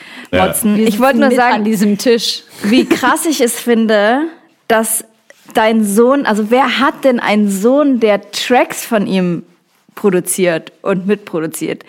Also ja, gibt schon so ein paar jetzt, ne? Ich meine, die Generationen wachsen auch nach. So Max Sohn ist auch ein krasser Rapper und voll. Ähm, es gibt schon jetzt viele von von den Kids so, die die krass krasse Sachen machen. Die Aber was ist das für ein magisches Gefühl? Äh, das ist produziert von meinem, also ich bin jetzt halt schon über 30 und hab, bin kinderlos und meine hm. 500 Haustiere können nichts, aber ähm, das muss doch ein geiles Gefühl sein. Ja, voll safe. Also es ist auf jeden Fall das, das Allerbeste. Keep it in the family und klar, einfach so zu sehen. Also, was für ein Blessing das ist, einfach, wenn, wenn so sich Interessen auch so matchen. Weißt du, ja, ich meine, voll. wie wenig ich irgendwie äh, inhaltlich so über Sachen, also gemeinsame Interessen mit meiner Mutter hatte. Ne? So eine, also ja. jetzt, wir sind super close, aber es ist eben, äh, und jetzt sie ist ja immer mehr auch in die Welt reingekommen, weil sie dann auch irgendwie mich ja managt seit 2003 oder einen Teil meines Managements macht und so, aber es ist natürlich schon eine ganz andere Generationsgap gewesen von mir mhm. zu meinen Eltern als von meinem Sohn zu mir. Ich will sofort ein Kind. Produziere ja, meine Songs. Wird so richtig, wird so richtig als Songwriter ja. äh, aufgezogen. Geht so mit, mit sechs schon so ein Songwriting-Camp, um es endlich zu lernen, Alter. Wie oh. du kannst immer noch nicht schreiben. Ja, das ist eben das Miese, wenn man irgendwie erwartet, also das ist eben so schön, weil ich hatte nie Erwartungen, weißt du? Also ich hatte, ich finde, so, ja. ich finde das also kann mir diesen Mindstate gar nicht, überhaupt nicht vorstellen, dass es Eltern gibt, äh, die so irgendeine Erwartung für ihr Kind haben, außer dass es sich selbst verwirklicht in dieser Welt. So. Mhm. Also, weiß nicht, also ich finde das so super abstrakt irgendwie, diesen Gedanken, weil ich hatte es zum Glück das auch nie. Das ist voll schön, aber. Ja, genau. Ich hatte voll schön, dass es für dich so abstrakt ist. Es genau, ja. ist bestimmt auch ein, eine Position, die man als Kind sehr genießen kann. Ja. Ähm, ich würde gerne auf was zu sprechen kommen, was du vorhin gesagt hast, nämlich, dass deine Schullaufbahn so beschissen war. Und zwar explizit würde ich gerne auf den Track Privilegiert ähm, von deinem Album Hochkultur zu sprechen kommen. Du hast äh, an einer Stelle gesagt, Lehrerinnen, die mein Bild nahmen als Beispiel, wie man nicht malt. Mhm. Und als ich diese Line gehört habe, hätte ich fast geheult, weil mich mhm. das daran erinnert hat, dass mir genau das. Weißt habe ich dir das geschrieben? Ja, hast geschrieben. Das habe ich dir geschrieben, genau. Ja, voll. Das, das war für mich schon echt so ein, so ein Schlag auf die Fresse. Ich war, glaube ich, dritte Klasse und ich weiß noch genau, wir mussten zwei Ziegen, die sich auf der Brücke treffen, malen. Ja. Und meine Ziegen sahen halt aus wie Häschen, weil ich einfach nicht wusste, wie man Ziegen malt. So, fuck, ich habe in meinem Leben noch nie eine Ziege gesehen bis zu dem Zeitpunkt. Dann hat meine Lehrerin das echt so genommen und hat das allen gezeigt und so drüber Witze gemacht. Und das hat sich so eingebrannt ja. in mein ganzes Sein, dass ich, bis ich erwachsen war, mhm allen gesagt habe, ich kann nicht malen und ich kann nicht zeichnen. Und jetzt hängt einfach meine, also ich meine, ich kann immer noch nicht zeichnen so, aber meine ganze Wohnung hängt halt voll mit Kunst, die ich selber gemacht habe. Und ich war aber blockiert, bis ich erwachsen war, Alter. Ja, Wie mir, war das bei dir? Bei mir war es so, ich bin, meine Blockade hat sich zum Glück etwas früher dann schon gelöst, aber auch erst irgendwie als Teenager dann oder so. Also ich habe wirklich, das in der ersten Klasse war das, das war genau dann äh, zu Weihnachten ne, die Weihnachtsbäume malen und dann war mein Weihnachtsbaum eben anscheinend so schlecht, dass er als Paradebeispiel äh, als Parade-Anti-Beispiel dienen musste. Und äh, meine Mutter hat mir das irgendwann dann erzählt und da habe ich dann im Nachhinein dann auch das voll verstanden, weil ich habe wirklich bis hin zu, ähm, ich bin in, der siebten Klasse, wie ich kurz vorhin, glaube ich, schon erwähnte, da bin ich aus der Schule geflogen. Und da weiß ich, dass auch wirklich so die beiden Fächer, wo ich wirklich Sechsen hatte, waren Musik und Kunst. Und Musik war einfach so, weil mein Musiklehrer irgendwie, weißt du, nicht, nicht, also weil ich so den Anspruch hatte, wenn das hier die Musikklasse ist und ich, ich mache das ja, weißt du, lass mich doch hier irgendwas machen. So, und dann, der kam einfach nicht mehr auf mich klar. Und in Kunst habe ich mich wirklich einfach geweigert, das, ja. zu, das zu malen, was, was die malen, äh, was ich malen sollte, drei Frauen auf der Brücke oder so. Immer irgendeine, irgendeine scheiß Brücke im Spiel, ne? So, diese Lehrer haben so einen Brückenfetisch. Scheiß Kunstlehrer. auf jeden Fall ähm, war das echt so tief in mir verankert, dass ich es einfach wirklich so man kann nur scheitern, so lieber nicht malen, weil sonst werde ich wahrscheinlich ausgelacht. So. Und dann habe ich ja. ähm, über Graffiti dann wieder den, den Zugang bekommen irgendwie und dann, dann wieder gemalt, aber auch immer nur für mich. So.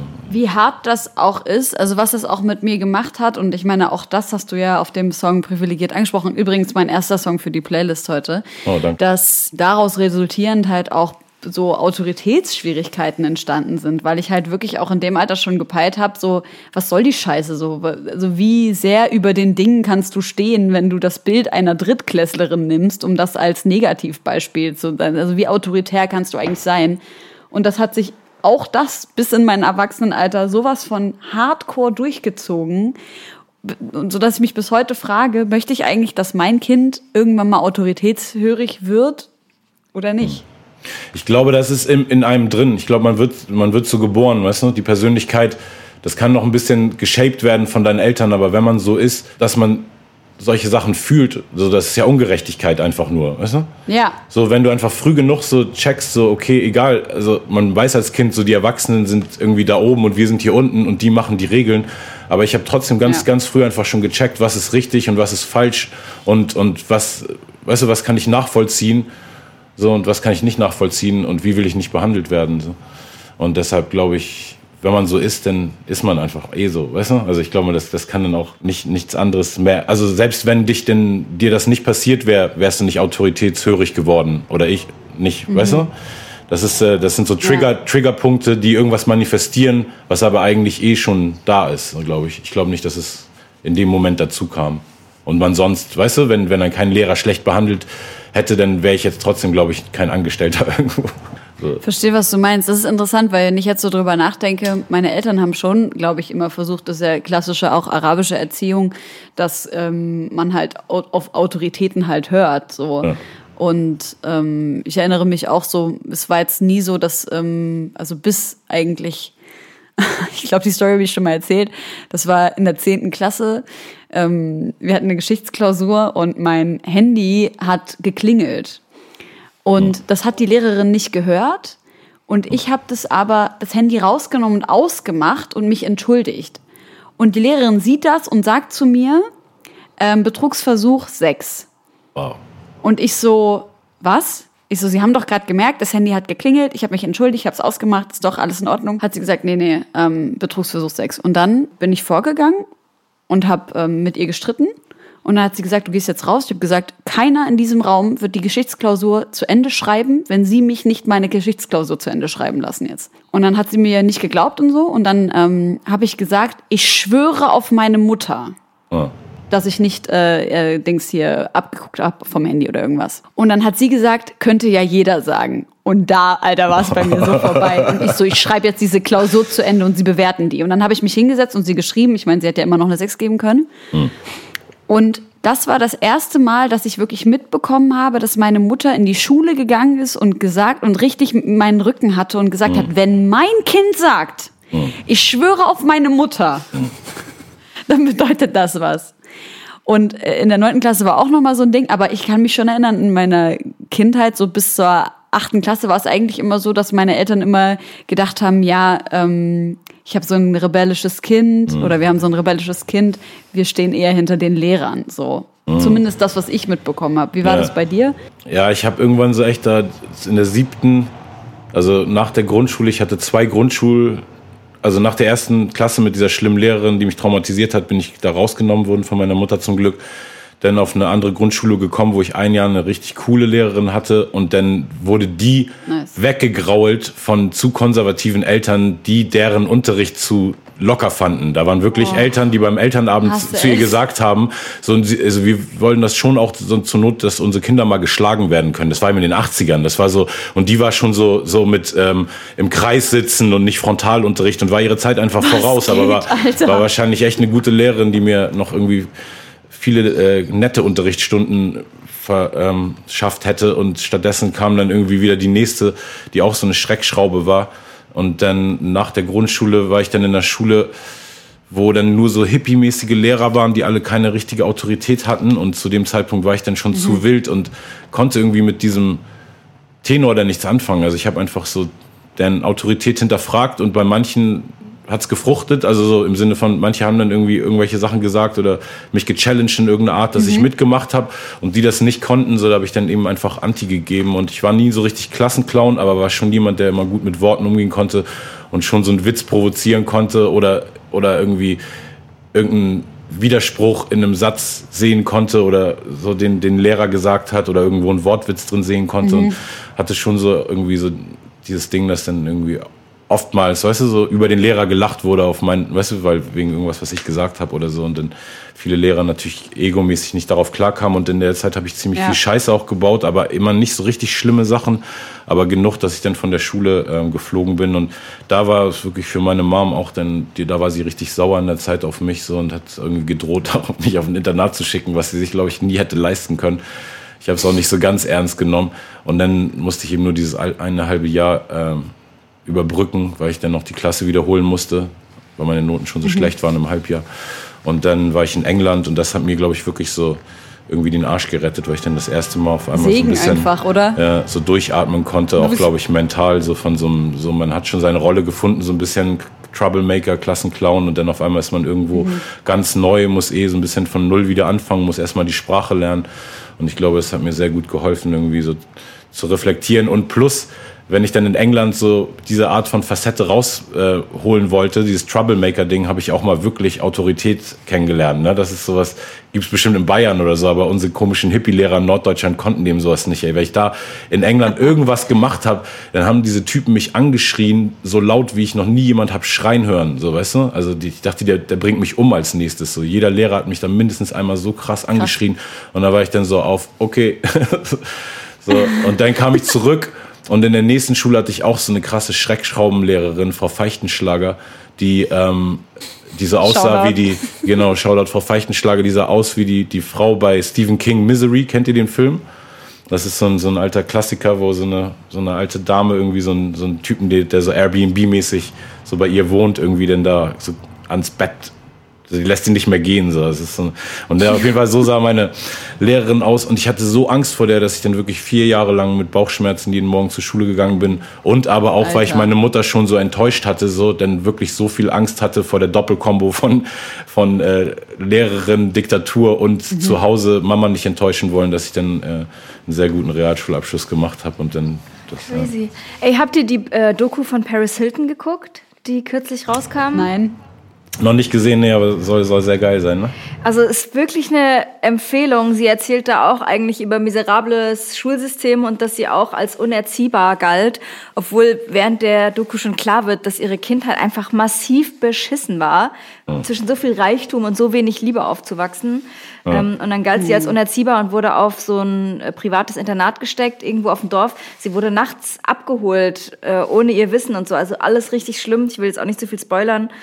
Ähm, und das ist richtig, richtig krasser Albtraum. Alles, was sie da erlebt hat, und hat sie nachhaltig auch traumatisiert und es erklärt viel, warum sie, warum ihr monetäre Dinge so wichtig sind und so ähm, sehr krasses Leben. Und aber vor allem dieses, dieses Schule und Drohnen mit Internat und Lehrer mhm. und ähm, so fast so Haftbedingungen an Schulen zu haben, äh, ist Unfassbar. eigentlich fast unvorstellbar, dass es das ähm, so eine lange Zeit lang gab als Mittel für mehr Autoritätsbewusstsein oder wie, wie ihr das gerade genannt habt. Ja, total krass. Ja, ich finde total. eh so Sachen wie Sport und Kunst und Musik, das kann man überhaupt nicht benoten. Also guck mal, ich bin einen Meter groß. Wie soll ich denn gleichzeitig wie drei Meter große Menschen. Ich sehe es von hier, du übertreibst so schamlos. So. Du bist höchstens 53 Zentimeter. Mega ungerecht, dass ich die gleichen Höhen und Weiten springen musste und generell die gleichen sportlichen Sachen machen musste wie alle anderen Kinder. Genauso ist es doch mit Kunst. Ich hatte, ich war so Voll. schlecht in Musik. Ich bin vom Gymnasium abgegangen, weil ich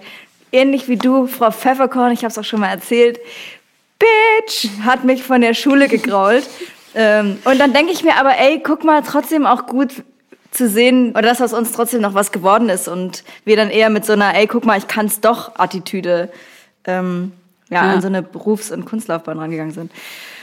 Ja, mir wurde ja beim Abitur, ich habe ja Musikabitur gemacht, ich habe äh, sogar Musik-LK noch dazu gehabt und ich habe, ich bin hm. lieber in Matheunterricht gegangen als ja, Musikunterricht. So beschissen What? war ich. Aber was ist, was heißt denn Musikabitur? Also Musikabitur ist, es gibt halt so ein oder zwei Schulen hier in Leipzig. Das ist hier die Thomas-Schule, die hier von Johann Sebastian Bach Oh. Äh, wo der hier, was war der eigentlich hier? Ach, ich habe ja keine Ahnung, scheiß drauf. Crack-Dealer wahrscheinlich. Ähm, ja, höchstwahrscheinlich. Und äh, da hat man halt statt zwei Leistungskursen drei Leistungskurse. Und äh, da war halt Musik eins davon. Und als ich Musikabi gemacht habe, hat mein Prüfer zu mir gesagt, ähm, also ich habe, der hat mich gefragt, was ich jetzt so vorhabe und so. Und ich so, ja, Musik machen und dies, das, das. Und er war so, also wenn ich du wäre, würde ich mir das nochmal genau überlegen. Und ich so dachte, du ekliger Pisser, Alter. Das war so, es war so mies.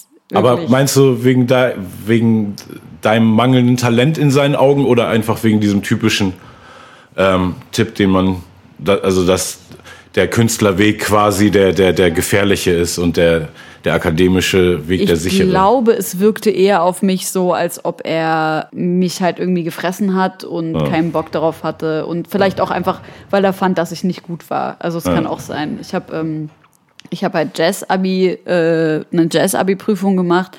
Jazz und die haben das halt nicht, also die haben halt, die sind halt voll, äh, die waren halt voll angepisst darauf, dass ich halt nicht jede Note genauso wie sie auf dem Blatt stand ja, gesungen okay. habe, wo ich halt ja. war so, was ist mit Jazz. euch los? Das ist Jazz. So, also er hat euch ins Hirn gekackt, Alter. Es gibt auch den, den, den naja. schönen Musiker, äh, den schönen flachen Musikerwitz, so, der sagt irgendwie, wenn man einmal falsch spielt, ist ein Fehler, wenn man zweimal falsch spielt, ist Jazz. Ja, nice. Ja. okay. Genau so. Genau die, genau die Reaktion habe ich erwartet. Aber ist, aber ist echt, es ist ein super interessantes Genre. Ne? Ich habe so, so einen Freund von mir, äh, Florian Weber, der so ein extrem virtuoser deutscher Jazzpianist ist und schon so Echos kassiert hat und irgendwie international, weißt du, echt so eine Koryphäe ist und mit krassen Leuten spielt und da habe ich auch irgendwie öfter mit ihm Projekte gemacht und dann war ich mal bei so einem Jazzfestival irgendwo in Leverkusen, da hat er an einem Tag mit vier verschiedenen, ähm, also hatte er so quasi seinen eigenen Tag und hatte vier verschiedene Projekte auf vier verschiedenen Bühnen innerhalb dieses äh, Dings. Und das war irgendwie ein so ein Set mit so ein paar krassen äh, New York Jazzern, so, wo der eine mir erzählt hat, er hat früher für Q-Tip und Pete Rock und so äh, Loops nachgebaut einfach, wenn, wenn die Samples nicht clearen Junge. konnten, so, weißt du? Also, ja, dann, dann you know, Q-Tip called me, blah, blah. so krasse Dudes irgendwie. Dann haben wir so ein Junge. Set gemacht, wo die Songs von mir ähm, gespielt haben in Rap, äh, also nee, also in ein bisschen jazziger, aber irgendwie so Haus am Meer und Weck mich auf und so, ne, ein bisschen verjazzt haben und mhm. dann hat er noch ein so ein komplettes Free Jazz Set mit denen gespielt und dann noch mit so einem ganz uralten ähm, Trompeter oder Saxophonisten, der schon über 80 war, irgendwie so ein Ami-Legende, irgendwie noch so ein, so ein kleines eigenes Set und das war so krass, weil bei diesem einen Free Jazz Set haben die habe ich bei der Probe zugeguckt und die haben so einen Song gespielt und ich habe irgendwie echt einfach diese Musik null verstanden so und das hörte sich für mich an wie mhm. alles ist gefreestylt und dann danach haben die sich so angeguckt und meinten so nee war noch nicht gut ne nee noch mal und dann haben die nochmal gespielt und das war irgendwie auch nochmal genauso wild alles. Und danach waren die so, ja, jetzt ist cool. Und ich war so, ey, das, ich habe überhaupt keinen Unterschied gehört. Das ist einfach vollkommen, also da, da war jetzt null Struktur drin, da hat sich nichts wiederholt. Das ist echt krass, wie, also auf was für einem Level das kompliziert ist, dass selbst jemand wie ich, der richtig ja. krass analytisch Musik hört, ich erkenne, also es ist so, so krass kodiert. Ich weiß voll, was ich, du meinst. Also ich erkenne nichts da drin. Also, also wenn so abstrakten Jazz, ne? es gibt alles Mögliche natürlich. An Free Jazz komme ich auch überhaupt nicht ja. ran. Also ich habe so zwei Konzerte mir mal gegeben, also das zweite nur, weil ich mir dachte, es kann doch nicht sein, dass ich das erste nicht verstanden habe. Und äh, ja, das ist, also ich das ist fair. auch null. Das ist fair. Ja, auf genau. Jeden Fall. Jazz, Jazz ist das Problem. Aber dann lass uns doch jetzt ein bisschen äh, Musik noch auf die Playlist packen. Ähm, vielleicht, ja. vielleicht kann, könnt ihr mal so eine experimentelle Jazz-Empfehlung abgeben. Also so, weiß nicht, so Tom Misch und so, da können wir uns ja, glaube ich, alle drauf einigen. Aber noch experimenteller, noch jazziger. Weil es gibt ja sehr guten, zugänglichen Jazz, keine Ahnung. Nee, Robert Glasper zum Beispiel ist irgendwie auf jeden Fall ein richtig Hammer ähm, Jazz-Pianist, der eben auch viel mit ähm, Rappern und ähm, Soul-Artists macht, so der schon sehr in dieser ganzen ähm, normalen ja. schwarzen Musikszene in Amerika verankert ist und nicht nur aus der Jazzwelt kommt. Und für mich ist Erika Badu aber irgendwie auch krass Jazz, ne? egal was die macht. So ihre ganze, ja, ihr ganzes Wesen ist irgendwie Jazz einfach. Stimmt. Dann äh, könntest du nicht Voll. davon noch was auf die Playlist packen? Ich würde mir äh, noch einen Song wünschen von dir, und zwar Champion Sound. Nice. Und zwar, weil ich mich A gefragt habe, warum steht denn Bibi Borelli, die ja da gefeatured ist, neben äh, Selina Bostic und Melissa Audrey, wenn ich das richtig äh, recherchiert habe, warum stehen die nicht als Feature oder beziehungsweise Bibi nicht als Feature mit auf Spotify und Co? Ich glaube auf Spotify, ich glaube, sie wollte das nicht. Ich okay. glaube, war ein bisschen, war ein bisschen Politics-Ding, weißt du, die ist ja, obwohl sie irgendwie hier in Deutschland auch teilweise gelebt hat, die ist eben in Amiland und letztendlich, weißt du, schon mehr die Politics, wenn man mit ihr was macht, war schon mehr wie mit einem Ami-Act, obwohl sie okay. weißt du, auch, ja. auch deutsch ist. Ähm, ich habe also ein nices Gespräch mal mit der am Telefon gehabt und dann über den Song geredet und hat sie mir auch erzählt, so dass sie überhaupt nicht mit mir aufgewachsen ist in dieser Zeit, wo ich irgendwie richtig am Start war, aber irgendwann dann ähm, später mal irgendwie wieder da war als Teenager und dann irgendwie kurz in so einer Schule war in Berlin, wo ich witzigerweise genau dann einen Workshop äh, gegeben habe. So oder irgendwie mit meinem Verein war und dass wir quasi schon mal uns irgendwie getroffen haben, als sie noch ein Teenager war. Und dann danach war aber äh, danach war aber alles schon sehr sehr businessmäßig einfach, was ich aber dann okay. auch irgendwie verstehe, weißt du so irgendwie. Ja. There's there's always levels to this shit. So. Also ich bin anders irgendwie gibt, weißt du, kein Underground Artist hier in Deutschland. Dem, weißt du, wenn ich ein Feature mit dir mache, dann würde ich das auch erlauben so. Das hat mich auch fand ich auch ein bisschen traurig dann so. Also ich habe da auch ein bisschen Geld dafür gegeben natürlich so, also ein bisschen im Sinne von war schon was. Und, äh, und, und dann, als die Ansage kam, so dass, dass sie nicht als Feature-Gast erwähnt wurde, ah. so war so. Aber irgendwie verstehe ich eben auch die Politics, weil so ein bisschen so dieses, weißt du, Ami-Act, so, wenn du schon mal geschafft hast, für Rihanna einen Song zu schreiben, weißt du, willst vielleicht auch ja. nicht mit, weißt du, mit jedem deutschen oh, nee, Rapper auf einmal in einer, mhm. in einer Playlist genannt werden. So. Okay, krass. Ich hätte, hab gar nicht gewusst, dass das äh, üblich ist. Aber Was? na, dass jemand so big ist, dass er nicht als äh, Feature gelistet werden will, weil ihr Part und der ganze Song ist ja mega krass. Ja, ich glaube wahrscheinlich, du musst eher, ich glaube, also ich habe es eher denn so ähm, gesehen als ein Corporate Identity Ding, weißt du, so wenn du so jetzt gerade mhm. gerade bei ihr, weil sie hat noch nicht so so einen riesen Katalog, ne? Und letztes ja. Jahr zum Beispiel, wo ich so krass auf sie geflasht hatte, wo ich sie noch angefragt habe, da habe ich so einfach auf äh, dem ähm, Streaming-Anbieter meines Vertrauens einfach ihren Namen eingegeben und dann gab es eh nur diese 24 Songs von ihr, weißt ja. du so und da war und das war alles irgendwie so ein Vibe und dann auf einmal kommt aber so ein deutscher Rapper, weißt du so, der da irgendwie mhm. in einer anderen Sprache rappt und ich glaube, das, das ist eher so zu sehen, als dass sie jetzt, also ich habe es nicht so hatermäßig interpretiert so. Nee, das wäre ja auch Quatsch. Ähm, ja, okay, krass, äh, spannend. Ich möchte noch, ich weiß nicht, ob ich schon genug lobend erwähnt habe, wie krass ich Schmidt finde. Also ehemaliger Sänger von Rakete, mit denen du ja auch schon ein Feature hattest, Sammy. Mhm, ja. ähm, 2015 war das. Und der ist jetzt halt solo am Start und der hat erst sehr wenige Tracks draußen. Einer davon ist Niemand, der andere ist Taximann. Beides unheimlich krasse Songs, äh, Videos von Valentin Hansen. Äh, auch übelst stark. Produziert von Basasian. Produziert von Basasian. Ich habe irgendwie gerade gelernt, dass er Basasian heißt. Ähm, ohne jetzt hier so klugscheißen zu wollen. Blanco! Und ich möchte gerne niemand auf die Playlist packen, weil das ist Musik, die berührt mich hier. Und das passiert so selten. Ich finde den so krass. Und ähm, Sänger, ja. weiß nicht, ob ich das schon mal erwähnt habe. Wenn nicht, dann jetzt. Und ähm, parallel dazu noch den neuen Song von Valentin Hansen featuring Marvi Phoenix. Nothing New heißt der. So, das war es erstmal von mir. Okay, jetzt muss ich mir auch Musik wünschen, ne? Ja. Ich glaube, also Public Enemy, ich muss ganz kurz, weil das ist witzig, das zu erwähnen, weil eines der Credos von Public Enemy war, wenn Frauen im Studio sind und denen die Musik nicht gefällt, dann ist sie genau hart genug. So deshalb, weil das hier dieser Female Podcast ist, muss ich es erwähnen. Also falls irgendeiner von euren weiblichen Fans sauer auf mich ist danach, dass diese Musik etwas laut und mit Störgeräuschen und Sirenen, die durchgehend im Hintergrund tröten, versehen ist, so dann ist es einfach Konzept. So. Und ich würde sagen, lass uns doch ähm, nehmen. Ich glaube, männliche und weibliche äh, und diverse und nicht-binäre Personen können das gleichermaßen scheiße und geil finden. Denke ich auch total, aber es war doch trotzdem witziger Side-Fact zu erwähnen, den ihr stimmt. vielleicht noch nicht wusstet, weil das war wirklich, also das habe ich mir nicht ausgedacht. Das, das war stimmt. wirklich so, äh, als, als später die Bomb Squad, die, die, das Produktionsteam von denen gefragt wurde, warum diese Sounds so verstörend war und die ganze Zeit einfach so ein Stresslevel in dieser Musik mitschwingt, so, ja. war, war das wirklich irgendwie so, so, so die Aussage, so dass das so das, das Barometer quasi war, ab dem Moment, wo es Frauen, weil gerade in dem, in dem RB, äh, in dem schwarzen amerikanischen Kontext, weißt du so, ist eben RB und alles mit Harmonie und ja. Melodie, so das für die Frauen und dann, wenn es so zu hart wird und so, dann wird es einfach immer männlicher quasi. Aber lass uns doch vom zweiten Album mit Takes a Nation of Millions to Hold Us Back dann Fight the Power hören, weil Fight the Power ist so sehr am Puls der Zeit. Aber die Originalversion, es gibt auch eine Absolut. neue Version mit Nas und Black Thought und so, aber die ist ein bisschen komisch gemacht. So. Ist ein bisschen so ein Ich packe auch noch was drauf. Äh, es ist auch so jazzy.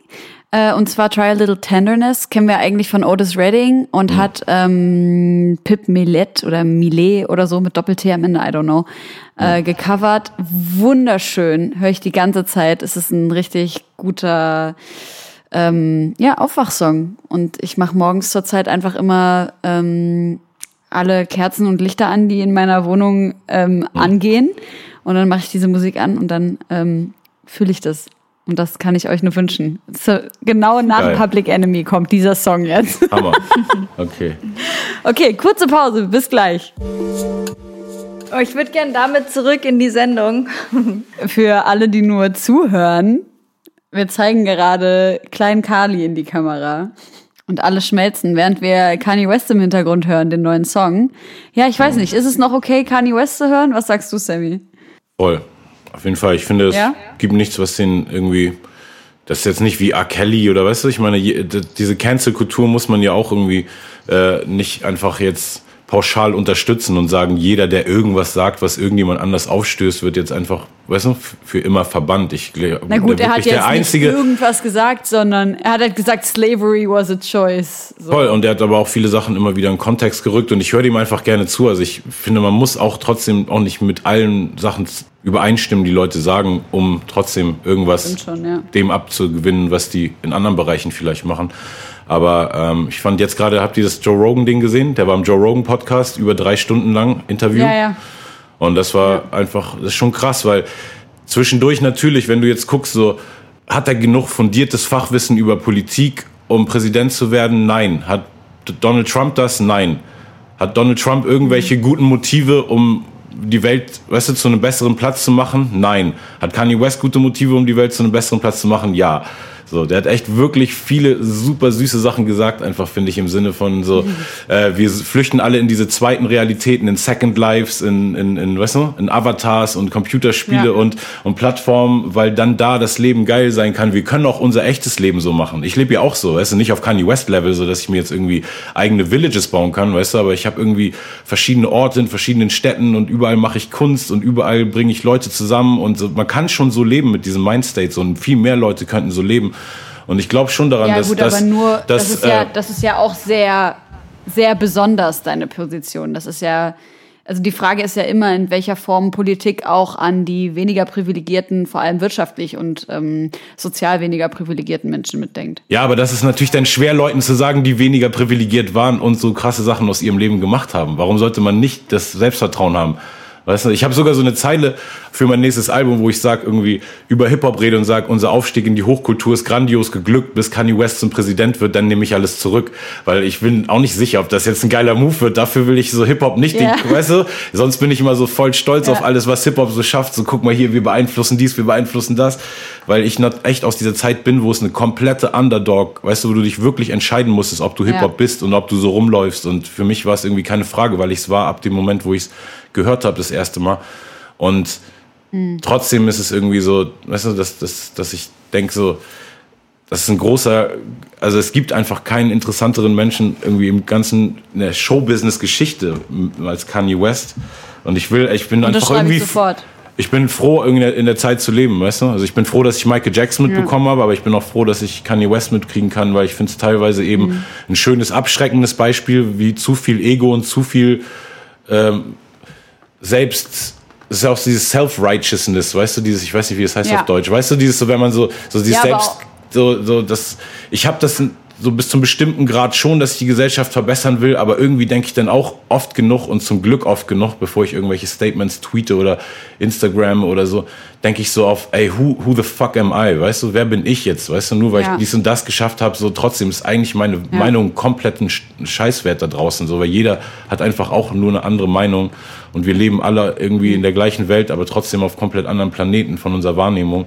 Und deshalb glaube ich so, ich würde diese Moves einfach nicht machen. Also ich fände es immer lächerlich, wenn Leute mich gefragt haben, ob ich in die Politik gehen würde, nur weil ich irgendwie weiß nicht, schlaue Songs zu gesellschaftlichen Themen schreiben kann. So. Ich bin so ja. oft sicher, was, okay, wenn die das so ein bisschen öffnen, so, denn man im Bundestag ja. kiffen kann und so, dann bin ich vielleicht auf jeden Fall auch mal in einer Sitzung dabei. Ich habe es ja schon geschafft, äh, im, im Bundestag in der Kantine zu kiffen. Das erzähle ich auch gerne gerade wieder in allen öffentlichen Situationen. Das ist eines der größten Achievements. Wahrscheinlich ist das der krasseste Moment in meinem Leben, nachdem du mich vorhin gefragt hast, dass ich im deutschen Bundestag in der Kantine saß und dann eben Luise Amtsberg irgendwie mit ihr Lunch hatte und dann danach gefragt habe, meinst du, ich kann mir einen Joint anzünden? Und sie so, ja, verhaften werden die dich bestimmt nicht. Und wenn du das als Schwarzer, als Schwarzer in Deutschland das hinkriegst, weißt du, dass du entspannt im Bundestag einen Joint rauchen kannst, dann bist du eigentlich wirklich fucking above the law, weißt du? Ich kann machen, was ich will in diesem Land.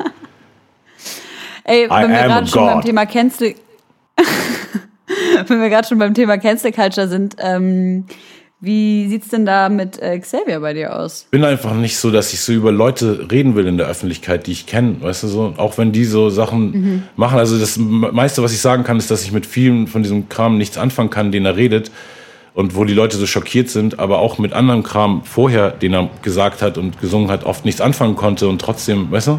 Nett zu ihm bin, wenn ich ihn treffe. Und alles, was ich weiß über ihn als Mensch, ist, dass er mehr Leuten geholfen hat als geschadet, definitiv, und wie Jobs gegeben und so.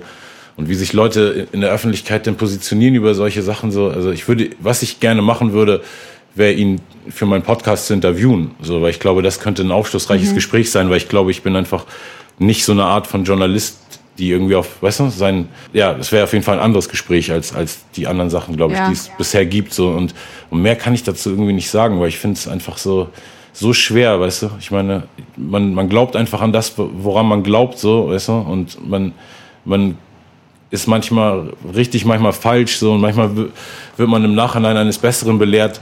Und bei ihm bin ich so echt so, weil ich mich mit diesen ganzen Verschwörungstheorien und den ganzen Kram, den er da so raus, ähm, schickt in die Welt als Infos und vermeintliche Fakten.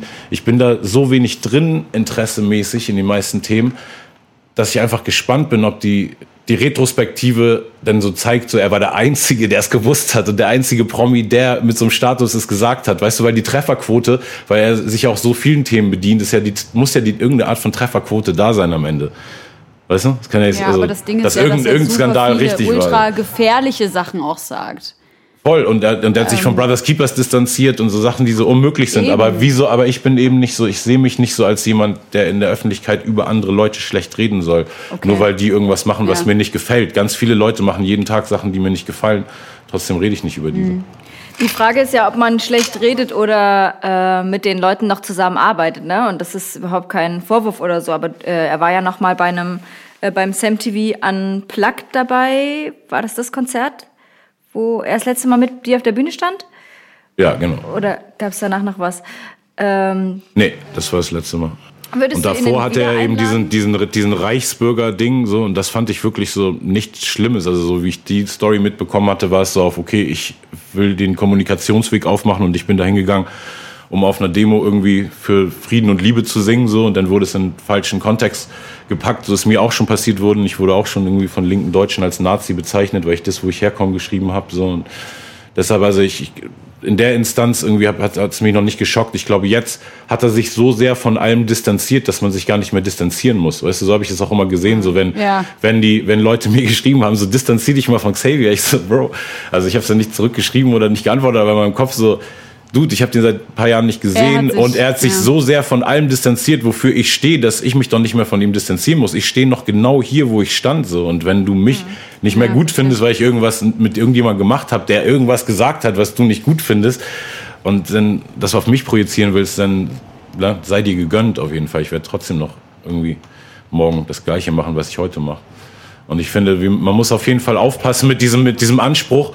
Was mich äh, am meisten an dieser Cancel Culture stört, ist dieser Fakt, dass die, dass jeder, der etwas sagt, über irgendjemand, der was vermeintlich Falsches macht, auch irgendwas falsch macht. Weißt du, wir sind alle einfach auch Täter, genauso wie wir Opfer sind. Ne? Jeder von uns supportet irgendeine Firma, irgendeinen Softwareanbieter, irgendein Social Media Unternehmen, irgendein Browser hat ein iPhone, was von kleinen Kindern irgendwie zusammengepflückt wurde und Mineralstoffe aus dem Boden. Und ich glaube, das ist eben so dieser Punkt, wo ich dann immer so denke, so, ey, wir können gerne über alles kritischen Diskurs gehen, aber einfach dann lass uns das nuancierter machen. Und manche Leute, da ist Xavier echt auch ein gutes Beispiel, machen es einem extrem schwer, ne? so die einfach sich dann nicht wirklich, also deshalb würde ich ihn auch so gerne interviewen, weil ich finde so, ich habe so konkrete Fragen und ich finde so, wieso stellt ihm die keiner, weißt du so? Also einfach so diese klare Positionierung ist irgendwann, irgendwann ist eine klare Positionierung notwendig, glaube ich, wenn man so viele Fragezeichen verursacht hat.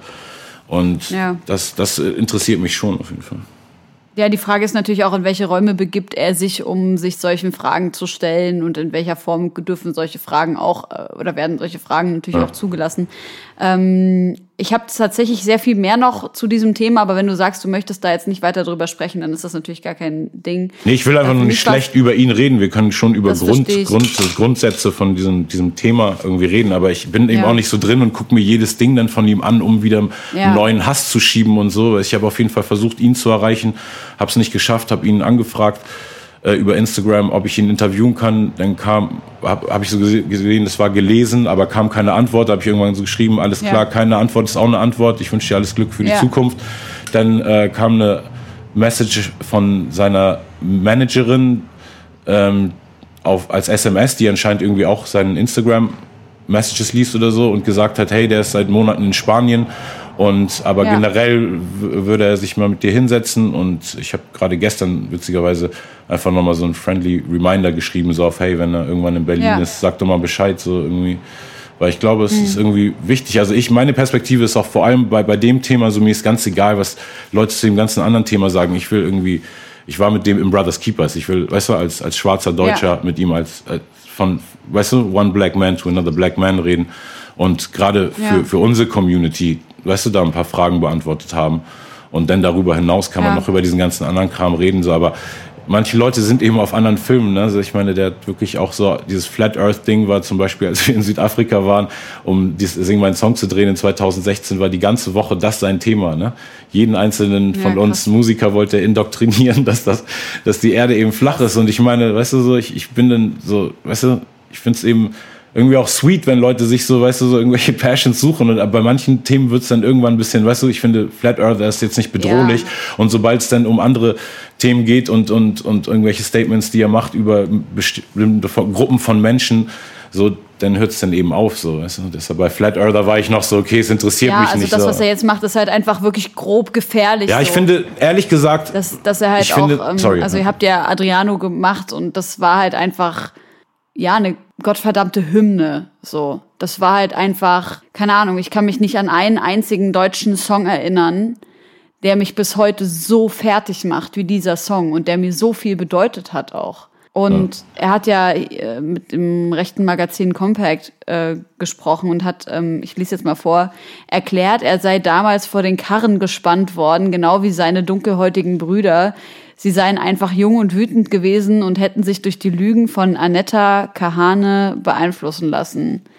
Die Journalistin Anetta Kahane kämpft seit dem Ende der DDR gegen Rechtsextremismus, Rassismus und Antisemitismus.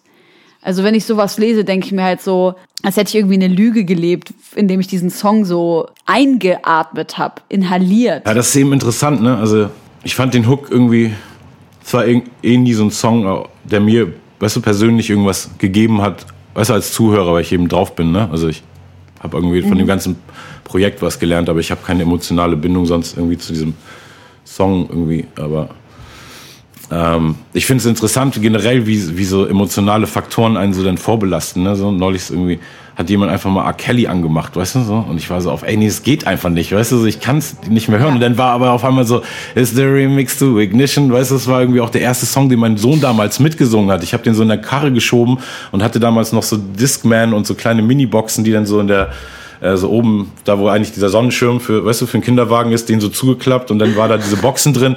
Und das erste, was er mitgesungen hat, war eben Tut Tut und Piep Piep von diesem R. Kelly Song. Deshalb habe ich da irgendwie so eine krasse emotionale Bindung. Und jetzt höre ich eben diesen Song und bin so scheiße. Der Typ hat einfach, weißt du, leidenschaftlich jeden Tag in seinem Leben nur irgendwie minderjährige Kinder äh, angepisst und, weißt du, schlimme Sachen mit denen gemacht und das gefilmt so.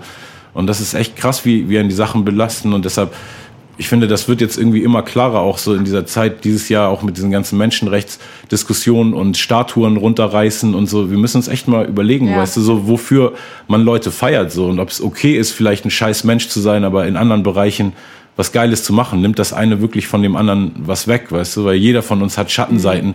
und nur manche super extremen Sachen, die dann rauskommen, weißt du so, ähm, überschatten dann teilweise echt so ganze Legacies, ne? So, also Leute, weißt du, so Michael Jackson, ey, wenn der einfach so zehn Jahre vorher gestorben wäre, einfach, weißt du, was, was für eine krasse Überlegend der nochmal in einem anderen Sinn wäre, ohne diese ganzen Scheiß, weißt du, Cases und, und Kindermisshandlungen und hin und her, so, das ist echt irgendwie crazy, wie, ja, wie diese Transparenz dieser, dieser Gesellschaft, die wir uns da erarbeitet haben, einfach auch irgendwie wahrscheinlich verhindert, dass wir in Zukunft überhaupt noch jemals irgendwelche Helden haben werden, so, weil eigentlich alle demontiert werden, bevor sie sterben, weil jeder wird irgendwas, jeder wird aber irgendwas falsch machen. Gut, so. oder? Weil, ja, genau, aber eigentlich ist dann trotzdem. Ja, aber ich glaube, wir müssen so ein bisschen die Nuance checken zwischen ähm, das sind Sachen, die kann man verzeihen und es gibt unverzeihliche ja. Sachen. Voll. Aber ja, was ich noch ich dazu sagen wollte vorhin, weil du so gesagt hast, äh, mit Xavier, das ist so gefährlich. Ich finde, das, was gefährlich ist, ist der Fokus, äh, den man den ganzen Sachen gibt. Weißt du, ich habe neulich gemerkt, da kam von diesem Tekashi 69 sein neues Album raus und die letzten Jahre war der der most hated Typ im Hip-Hop und deshalb war der die ganze Zeit meine Instagram-Timeline voll von dem, weil alle ihn gehatet haben. Jetzt ja. kam sein neues Album raus, keiner hat gehatet und dementsprechend hat es auch gar keinen interessiert, weißt du, und der hat nichts verkauft und sein ganzer Erfolg, der auf, auf diesem kontroversen Hype aufgebaut war, ist nicht mehr da. Und das fand ich echt interessant, mhm. als wenn sich wirklich alle Medienpersönlichkeiten zusammengetan hätten und einmal gesagt haben, so, ey, jetzt kommt da dieses Album raus, wir reden einfach nicht darüber, wir haten es auch nicht. Weil das ist natürlich, ja. wo wir uns bewusst sein müssen, dass jeder von uns, der irgendjemanden kritisiert öffentlich und sagt, Xavier ist dies, also Xavier ist ein Rassist, Flair ist ein Sexist. Wir geben den Leuten ja immer nur Plattformen, größer zu sein. Ne? So mit jedem einzelnen Statement, was wir über die machen, auf irgendeine Art. Es sei denn, ja, du hast so eine differenzierte, schlaue Plattform, die, die weißt, intellektuell das aufarbeiten kann. Aber in erster Linie so sehe ich, egal wie berechtigt oft die Kritik ist, trotzdem das auch als, als so ein, so ein Volks, also, also weißt du, das, das Volk will einfach wieder so eine neue Form von, von, von Hetz Kampagnen gegen einzelne Personen haben. So. Und das, das sind einfach irgendwie schlechte Verhaltensmuster auf beiden Seiten. Denn, weißt du, man kann Leute nur, weil sie Scheiße machen, macht man sie, macht man nichts besser, wenn alle kollektiv die ganze Zeit nur drauf rumhacken und das letztendlich nur ein Multiplikator dafür sind und auch viel mehr Leute noch ansprechen, die dann diesen strangen Meinungen von solchen Leuten, weißt du, Zuspruch geben. Aber man kann es auch nicht unangesprochen lassen, das geht auch nicht. Genau, und deshalb sagen dann auch alle was dazu, weil jeder sich berufen fühlt, was zu sagen und dadurch macht man die Sachen auch wieder größer, wenn es einige, weißt du, niveauvolle, gute, ähm, reflektierte Berichte über Sachen geben würde oder Interviews, dann wäre es ja okay, aber jeder will ja seinen Senf dazugeben. Und da muss die Gesellschaft jetzt einfach lernen, weißt du? Weil früher gab es einfach nur diese paar indoktrinierten Meinungen von oben. Da gab es, als ich aufgewachsen bin, gab es drei Fernsehsender in Deutschland, weißt du, so das erste, das zweite und das dritte. Ich weiß noch genau, wie exciting der Tag war, wo auf einmal vier und fünf mit Sat 1 und RTL belegt sind, weißt du, die heute das Allerschlimmste für mich sind in der ganzen Menschheitsgeschichte. Und das ist schon crazy, weißt du, wenn, wenn man so überlegt, wie viele Meinungen da jetzt sind. So die, die Welt muss eben erstmal drauf klarkommen auf und sich selber irgendwelche Filter bauen, so, weil so genauso kann es mhm. auf jeden Fall nicht weitergehen. Weißt ich sehe genau, also weißt du, es sind dann einfach diese Themen, wo es am Ende kein richtig und kein falsch mehr gibt. Du sagst, man muss kritisieren und das stimmt auch und ich sage, aber das Kritisieren ist auch wieder ein Multiplikator für die Leute, die man kritisiert und das stimmt auch. So, und, deshalb das stimmt auch beides, aber ich glaube echt, da muss man tatsächlich auf den Fall gucken. Da gibt es keine pauschalisierte Lösung dafür. Also ich glaube, es gibt ähm, Personen, die trifft es vielleicht zu Unrecht. Äh, da sind Dinge verzeihbar und da ist der Shitstorm zu groß, was ja auch befeuert wird, einfach durch Social Media und Twitter und Co.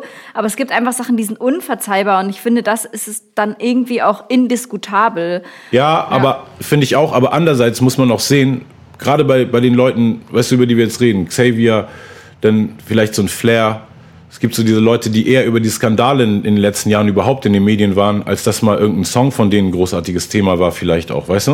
Mhm. So, also, und, das, und diesen Strömungen bedient sich natürlich auch viele so. Und dann hat man eben vielleicht diese Artists, die, die irgendwann auch da, weil wir wollen ja alle irgendwie immer äh, unser Belohnungszentrum stimuliert haben. Und weißt du, wenn das eben der Weg ist, wie die Leute, weißt du, ihr Belohnungszentrum stimuliert haben wollen, dann tut eben jeder, der die öffentlich kritisiert, ihm eigentlich auch einen Gefallen. Ja.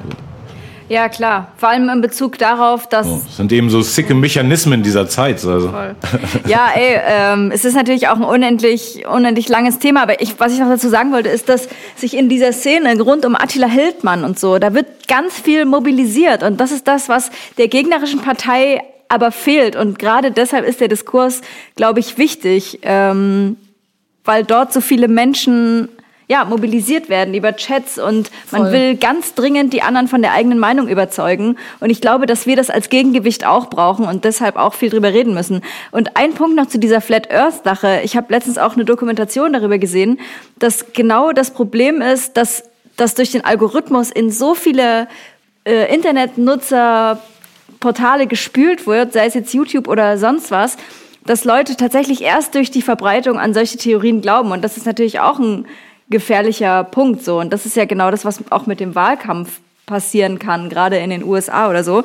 Du googelst irgendwas nach Wald und als nächstes wird dir vorgeschlagen Flat Earth und dann fängst du an, mit, dich mit Sachen zu beschäftigen. Da würdest du halt niemals von alleine drauf kommen. Und das ist natürlich ähm, ja auch ein Problem, weshalb sich plötzlich viele Sachen, viele Leute mit dem Thema beschäftigen, was eigentlich völlig irrelevant war bis zu dem Zeitpunkt. Total, ja. Das und das Problem mit so einer Flat Earth Theorie ist ja auch nicht, dass jemand daran glaubt, dass die Erde flach ist, sondern dass jemand daran glaubt, dass eine Verschwörung von einer gewissen sogenannten Elite dahinter steckt und diese Elite halt gefährlich ist für die restliche Bevölkerung. Und dann geht's ja ganz oft gegen bestimmte Ethnien oder bestimmte Gruppierungen von Menschen, weil es dann heißt, ähm, ja, diese und diese Religionsgruppe gehört eben ausschließlich zu dieser ähm, Elite dazu. Und dann gibt's Diskriminierung gegen diese Elite. Und wir dürfen nicht vergessen, dass wir gerade mit solchen Sachen in Deutschland schon echt richtig mies in der Scheiße steckten. So. Ja, ja, safe. Deshalb bin ich auch echt mit jedem, seit irgendwie das überhaupt jemals aufkam, vielleicht vor 10, 15 Jahren habe ich das erste Mal, weißt du, mit so Sachen zu tun gehabt. So ab 9-11 eigentlich, wa? So, ja. so Verschwörungstheorie-Sachen. Und ich bin eben nie drauf angesprungen, weil mich auch gestört hat, dass Antisemitismus wirklich im zweiten Satz kommt bei egal welcher Verschwörungstheorie. Deshalb war ich dann einfach ja. irgendwann raus. Ich war so auf so, nee, sorry, es, also, es kann einfach nicht sein, weißt du, mhm. also, dass das irgendwie, dass alles so simpel ist, weißt du, es ist mir irgendwie alles, alles zu simpel. Es gibt da irgendeine Elite und nee, hin und her. Es, und ich glaube, ja, wir müssen wirklich versuchen, lieber Liebe zu spreaden als Hass. Ich glaube, ich glaube, also ja, genau, das ist eben echt auch das Ding, weil man redet wirklich auch, also über die guten Sachen auch oft nicht genug, weißt du? Und das ist eben das Ding. Also so viele Leute, die mir auch jetzt gerade, ich war wirklich letzte Woche so weit, dass ich weg mich auf aus dem Streaming nehmen wollte, weil ich die, jeden Tag getaggt werde von Hunderten von Leuten, die das den Song entweder mit genau diesem blöden, weißt du, äh, Corona-Leugner-Kontext oder oder irgendwelchen anderen verschwörungstheoretischen Kontexten irgendwie so diesen Song posten und sagen, ja, das ist alles eine Verarschung und die Regierung. Und, und dann bin ich so auf, ey, nee, jetzt sind meine Worte, die ich eigentlich, weißt du, relativ poetisch und, weißt du, nicht sehr das ist, ich habe das mit 20 geschrieben so und jetzt ist das für Leute so die krasseste Erleuchtung auf einmal und er hatte recht mhm. und weißt du, das, da, daran sehe ich ja, wie, wie hohl Leute sind, weißt du, ich habe einfach nur nach Zeilen gesucht, die geil reimen, weißt du, ich habe wirklich, das ist kein Song, den ich aus irgendeiner Emotionen geschrieben habe, wo ich so, oh, ich bin jetzt derbe sauer auf Deutschland. Ich habe diesen Beat gehört und war so auf, okay, ich muss was Ernstes schreiben. Worüber schreibe ich? Da habe ich diese Strophen geschrieben, echt nur Zeile für Zeile und den Hook habe ich mir ausgedacht, als ich irgendwie dann auf dem Weg ins Studio, weißt du, wo ich wusste, heute Abend muss ich aufnehmen so. Und das ist echt so, viele Leute interpret interpretieren das so Sendung krass. wird sein, warum Weck mich auf nichts bedeutet. Ja, doch, das bedeutet ja was. Das ist einfach ein geiles Stück Kunst, weißt du? Und das ist natürlich irgendwie gefüttert mit, mit Weltansichten von mir und, und Metaphern. Klar, es ist irgendwie smart irgendwie gewesen zu sagen, Vater Staat schlägt und vergewaltigt Mutter Natur und sowas, weißt du, haben, da sind so Zeilen, die bei den Leuten irgendwie resoniert haben so und einfach gute Bilder waren irgendwie, aber aber es ist irgendwie albern, in so Sachen so eine krasse Wahrheit finden zu wollen. Und vor allem ist es dann ätzend als Künstler das zu hören, weil ich mache ja auch Songs, weiß ich, habe irgendwie in dieser Woche nach, nach George Floyd, weil es wirklich so aus so einer Dringlichkeit entstanden ist, einen Song gemacht, I Can't Breathe, ja. der ein super geiler Song ist, der irgendwie 200.000 Klicks bei YouTube hat, weißt du, also dann guckt euch doch auch mal meinen neuen Shit an und zelebriert nicht nur irgendeinen so hängengebliebenen Kram mhm. von 2001, ja. weißt du? Und ich glaube irgendwie so, das, das ist einfach so die Art, wie Leute wie diese Multiplikatorenmechanismen funktionieren in dieser Internetzeit und dieser Zuspruch wollen, das ist einfach alles zu flach irgendwie, ja. weißt du? Es ist so konzipiert, wie du schon vorhin auch gesagt hast, so dass, dass wir alle da in diesem System mitspielen und so, da check ich auch irgendwie so, das ist nicht keine Verschwörung, das ist wirklich einfach ein guter Businessplan und psychologisch gut ausgearbeitet, warum wir alle so hängen bleiben auf diesen Devices. Aber die Art, wie man sich wirklich miteinander auseinandersetzt, kann man schon noch wählen, weißt du? Und ich glaube, das ist echt so, wichtig auch, dass, äh, dass man es immer wieder erwähnt, so dass schlechte Kommentare irgendwo lassen deinen Tag nicht besser machen. Ne? So? Also da jetzt nicht auf, auf sowas bezogen wie, wenn, wenn du Xavier kritisieren willst und irgendeinen nuancierten Bericht über irgendwas schreiben willst als Journalistin oder so. Natürlich darf man das, ist natürlich wichtig. Aber ich meine so dieses einfach nur so die Timeline runterscrollen, um da irgendwie rumzuhaten und irgendwas nicht zu mögen, so dass ich habe echt jedes Mal wirklich mich analysiert, wenn ich mal das Bedürfnis hatte, was Negatives zu schreiben, wirklich so in mich gegangen und so auf, okay, was stimmt gerade mit mir nicht?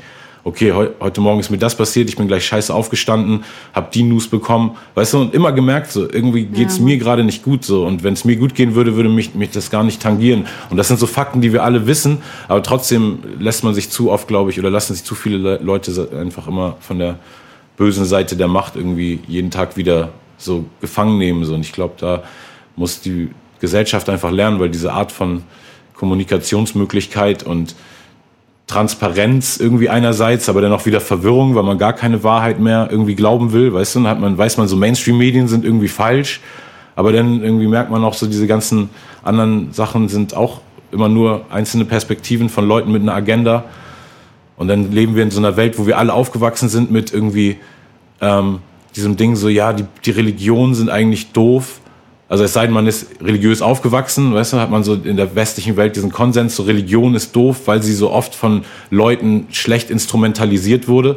Und trotzdem alles, was mir als erwachsener Mensch immer mehr auffällt, ist, dass die glücklichsten Leute, die ich kenne, Leute sind, die einfach an irgendwas glauben, so die Glaubenssätze haben. So, es kann eine Religion sein. Meine Verwandten im Sudan sind ein gutes Beispiel. Die sind alle komplett, ich habe eine komplett islamische Familie und die sind das ist einfach so harmonisch und so schön. Und ich bin eben ohne das aufgewachsen. Dementsprechend kann ich mir das auch nicht im Nachhinein jetzt irgendwie weißt du, so rein indoktrinieren ja. oder so, oder mir das einreden, dass ich jetzt dran glaube, so, ne? ich glaube schon irgendwie an so Energies und Spirits und so, aber ich kann das nicht so leben wie die, aber ich, ich finde das so krass, denn so immer mehr zu merken, so dass eigentlich so viele Glaubenssätze, weißt du, mit denen ich selber aufgewachsen bin, irgendwie auch falsch ja. sind im Sinne von, weißt du, so, so nur weil, weil ich gelernt habe, Religion wurde schlecht instrumentalisiert, habe ich gedacht, Religion ist schlecht, bis ich, weißt du, einfach gemerkt habe, so, ey, fast die glücklichsten Menschen, die ich kenne, sind Leute, die extrem untergeordnet ihr Ego haben unter irgendeinem Glaubenssatz oder unter irgendeinem Idealismus ja. oder ne, irgendwie eine Mission für ihr Leben so und, und eben nicht diese Selbstverwirklichung und dieses egozentrische Ding so als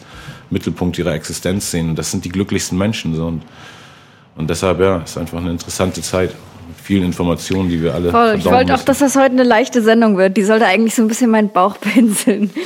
Jetzt sind wir schon wieder so, Sorry, so tief drin. Ähm, Helene, wolltest du noch was glaub, dazu sagen? Sonst hätte ich Ja, also was Frage. ich jetzt eigentlich sagen wollte, ist, dass ich ähm, eigentlich ja, äh, also Sammy, wir machen normalerweise ähm, eine Rubrik, die heißt Kurioses aus der Wissenschaft. Da das Thema, aber was ich mitgebracht habe, ich weiß nicht, das passt einfach nicht. So, warum wird der Mensch so äh, süchtig nach Zucker? Es ist irgendwie so platt gerade, passt nicht. Ich will einfach mal ganz kurz nach unserem schönen Einspieler, der jetzt kommt. Kurioses aus der Wissenschaft. Aka X-Faktor. Das Unfassbare. Sagen, dass die Erde rund ist. Yay! Ich glaube auch, ich glaube auch dran. Ich oute mich. Ich glaube mich. Ich bin ein, ein Round Earther. Ich, ich weiß es. Ein Ro Round World, Round Earthler? Earthler. Ich möchte noch nice. eine Frage zum Schluss stellen. Und mich hat so interessiert nach all dem, wenn man sich so deine Legacy anguckt. Alles, was du geschafft hast von Alben, krassen Konzerten, krassen Features. Du hattest ein Restaurant, du hat, hattest ein oder hast ein Label, ähm, warst Verleger, hast so viele Sachen gemacht, dich mit ähm, dich für Jugendliche engagiert und da sind so viele krasse Punkte in deiner in deinem Lebenslauf passiert. Was verfickte Scheiße soll da jetzt noch kommen? Oder was würdest du dir wünschen? Gibt es noch ein Ziel nach so vielen Sachen, die du gemacht hast. Ja, den Flickflack genau. habe ich ja erwähnt. Das ist auf jeden Fall. Aber ich weiß nicht, ob ich aktiv dran arbeiten werde, aber ich werde das auf jeden Fall so richtig vordergründig mir einfach immer weiter visualisieren und mal gucken, wie gut diese, dieses Visualisieren klappt, wenn man tatsächlich nichts dafür macht, außer zu visualisieren. So. Einfach. Der Flickflack äh, wird zu dir kommen. Genau. Hast du nicht The Secret gesehen? Das geht ganz einfach. So, äh, und dann, ähm, ich glaube, ähm, mein nächstes konkretes Ziel, das kann ich schon mit euch sharen. Es gibt auch noch ein, ein großes Ziel von mir, was ich aber gerne mit euch, also ähm, wenn wir nicht mehr für die Öffentlichkeit reden, würde ich da auch gerne mit euch drüber reden. Aber ähm, was ich mit der Öffentlichkeit teilen kann, ist, dass ich Studios im, Sud äh, im Sudan aufbaue. Dass das jetzt gerade meine Mission ist, dass ich äh, Equipment gesammelt habe, schon seit 2018, seitdem ich letztes Mal da war. Ähm, irgendwie Equipment gekauft und zusammengesammelt und aussortiert, was ich nicht mehr selber brauche und geile Sachen zusammengestellt. Genau, ein Musikstudio, ein, oh, ein bis ja zwei. Ja. Und da ist eben wirklich strukturell noch sehr viel äh, Wachstum nach oben möglich im Sudan, weil es ein äh, Land ist, das durch die extreme politische Situation mit einer fundamentalistischen islamischen Regierung, die einfach ähm, sich sehr schlecht gestellt hat mit, mit allen anderen Regierungen der Welt, gibt es eben krasse Handelsembargos in alle Richtungen und die können ähm, oft weder importieren noch exportieren. Deshalb gibt es einfach ganz viele Sachen, die für uns so selbstverständlich sind. Um so eine technische Struktur für Musik aufzubauen, gibt es da einfach nicht. Und ähm, genau, das ist auf jeden Fall jetzt mein eins meiner konkreten Ziele. Und ich habe irgendwie so viele Connections in den letzten Jahren gemacht, dass ich so viel in Ostafrika irgendwie äh, connecten werde und so versuche irgendwie da so ein bisschen zu helfen, diese also nicht helfen, weil man will ja nicht so westliches Helfersyndrom, aber einfach das, was ich weiß, was äh, an Struktur leicht fällt aufzubauen eigentlich. Mhm. Sowas wie Digitalvertriebe, dass Leute einfach ihre äh, Sachen auf, auf äh, Spotify kriegen und irgendwie so ein Netzwerk von Artists in Ostafrika entsteht, weil ähm, es gibt ja diesen krassen Boom von afrikanischer Musik in der Welt Pop Branche sozusagen, dass die in den letzten Jahren jetzt durch Burner Boy und so Wizkid und viele Artists so die Welt darauf aufmerksam geworden ist, ist aber, ist aber überwiegend Westafrika alles, ähm, wo auch die, die Länder wie Nigeria und die mhm. Großstädte so eh viel krasser äh, entwickelt sind und viel mehr westliche Welt quasi sind als, als an, an der East Coast in Afrika. Und deshalb ähm, habe ich da eben vor Motivation irgendwie so ein bisschen mit meinem ähm, Know-how und Equipment und Connections so ein bisschen reinzugehen und planen eben dieses Studio und dann so ein Album äh, mit verschiedenen Artists aus verschiedenen ostafrikanischen Ländern. Ähm, dann genau kommt irgendwann noch ein Hochkultur 2 Album raus, was eigentlich ja schon rauskommen sollte, aber jetzt kam eben dieses Jahr dazwischen. Dann ähm, ja, viele Sachen, ey. aber auf jeden Fall einfach immer weitermachen. Ich habe irgendwie so echt so das Glück, dass ich nicht äh, dass ich so viele gucken immer, ich glaube, zurückgucken ist für viele Artists so oder Leute in der Öffentlichkeit echt so ein bisschen so ein Kopfig, weißt du? So, weil man immer so, ich, ich mache das echt nie eigentlich, außer wenn ich muss. Beim Unplugged musste ich mal zurückgucken so und das war dann irgendwie auch schön, sich ein paar Wochen so da rein zu flashen und dann aber auch wieder das alles ins Jetzt zu bringen und zu sehen einfach aus den 20 Jahren, welche Leute ich da alle mit reinholen konnte und dass alle gekommen sind, die ich wollte. Und aber ich bin echt froh, dass ich nicht so ein hängengebliebener Nostalgiker bin, so weil ich einfach echt mich jeden Morgen einfach freue, dass ich wieder was Neues machen kann und nicht rezitieren muss und nicht so ein Jürgen Drews bin, der nur sein Bett im Kornfeld hat und jedes Mal, wenn er auf die Bühne geht, ist er nur relevant, wenn er diesen Song spielt. Weißt du, Leute mögen mich einfach, auch wenn ich keinen meiner Hits spiele, weißt du, kann ich eine gute Show abliefern mhm. und ich habe mir so viele, ich kann Alben rausbringen, ohne eine Hitsingle zu machen und weißt du, trotzdem habe ich eine ausverkaufte Tour und ich habe mir irgendwie so schön viele äh, so Freiheiten rausgearbeitet und mir gefühlt so meine eigene Nische aufgebaut als Künstler, so, die so relativ unabhängig von Hochs und Tiefs dieses Genres funktioniert und dementsprechend bin ich einfach nur happy und versuche das auszubauen und einfach meinen menschlichen Wachstum dann auch zu übertragen in die Projekte. So und ich, genau in meinem Restaurant, weil du ja auch sagtest, ich hatte eins, das stimmt, ich habe es zugemacht als Restaurant. Allerdings habe ich die Location noch und da bringe ich einerseits ab nächsten Jahr ähm, die ähm, Sendung. Davon gab es schon vier Folgen Yosam TV Raps. Die hatte ich damals aus dem gefundenen Fressen auch immer so gelivestreamt. Äh, Talkshow-Format, das bringe ich zurück auf jeden Fall, wo auch immer pro Sendung äh, mich mit ein paar Leuten über ein Thema rede und dann noch am Ende paar verschiedene Acts auftreten, weil ich finde es auch super wichtig, Plattformen zu schaffen, wo mal wieder Acts live auftreten können. Ähm, und dann ähm, äh, ist da auch noch mein Verein Deluxe Kids drin und noch ein neuer Verein, den ich jetzt gerade äh, gegründet habe, der heißt Salut Deluxe, den mache ich zusammen mit Angelika Bachmann von Salut Salon. Das ist ein Klassikquartett aus Hamburg und sie macht sehr viele Projekte, wo sie Jugendliche, ähm, die sich das sonst nicht leisten könnte, versorgt mit äh, Klassikinstrumenten und Unterricht für Klassik. Ähm, also Geigenunterricht oder Cellounterricht und so. Und die Kids können auch die äh, Instrumente kriegen, die dann auch umsonst geliehen, immer für die Zeit. Ähm, und ähm, genau, mit der mache ich ein Projekt zusammen, wo dann in dem in der Fläche vom Restaurant teilweise Hip-Hop-Projekte stattfinden, teilweise Klassikprojekte und teilweise Projekte, wo sich das Ganze überschneidet und zusammenkommt und zum Beispiel Hip-Hop-Produzenten mit den Klassik, mit den Streichern zusammen irgendwie ähm, zusammen Musik produzieren können. Cool, lad mich mal ein. Und will, also willst du, äh, also kannst du Workshops geben? So gut kannst du so, produzieren oder willst du? Mm, kann DJ-Workshops geben, aber Perfekt. ich dachte gerade an dieses Connect. Mir hat das schon mal jemand vorgeschlagen, mit klassischen ja, Instrumentalisten Sachen zusammen zu machen.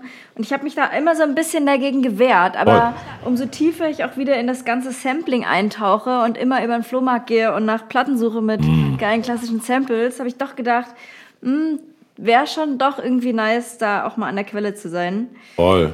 Da gibt es so viele gute Möglichkeiten. Geile, gerade eben, wenn man, das ist eben mein Fokus, so eben auch die nächste Generation, weil darauf hinzüchten, dass die sich gegenseitig schon ein bisschen kennen, weißt du?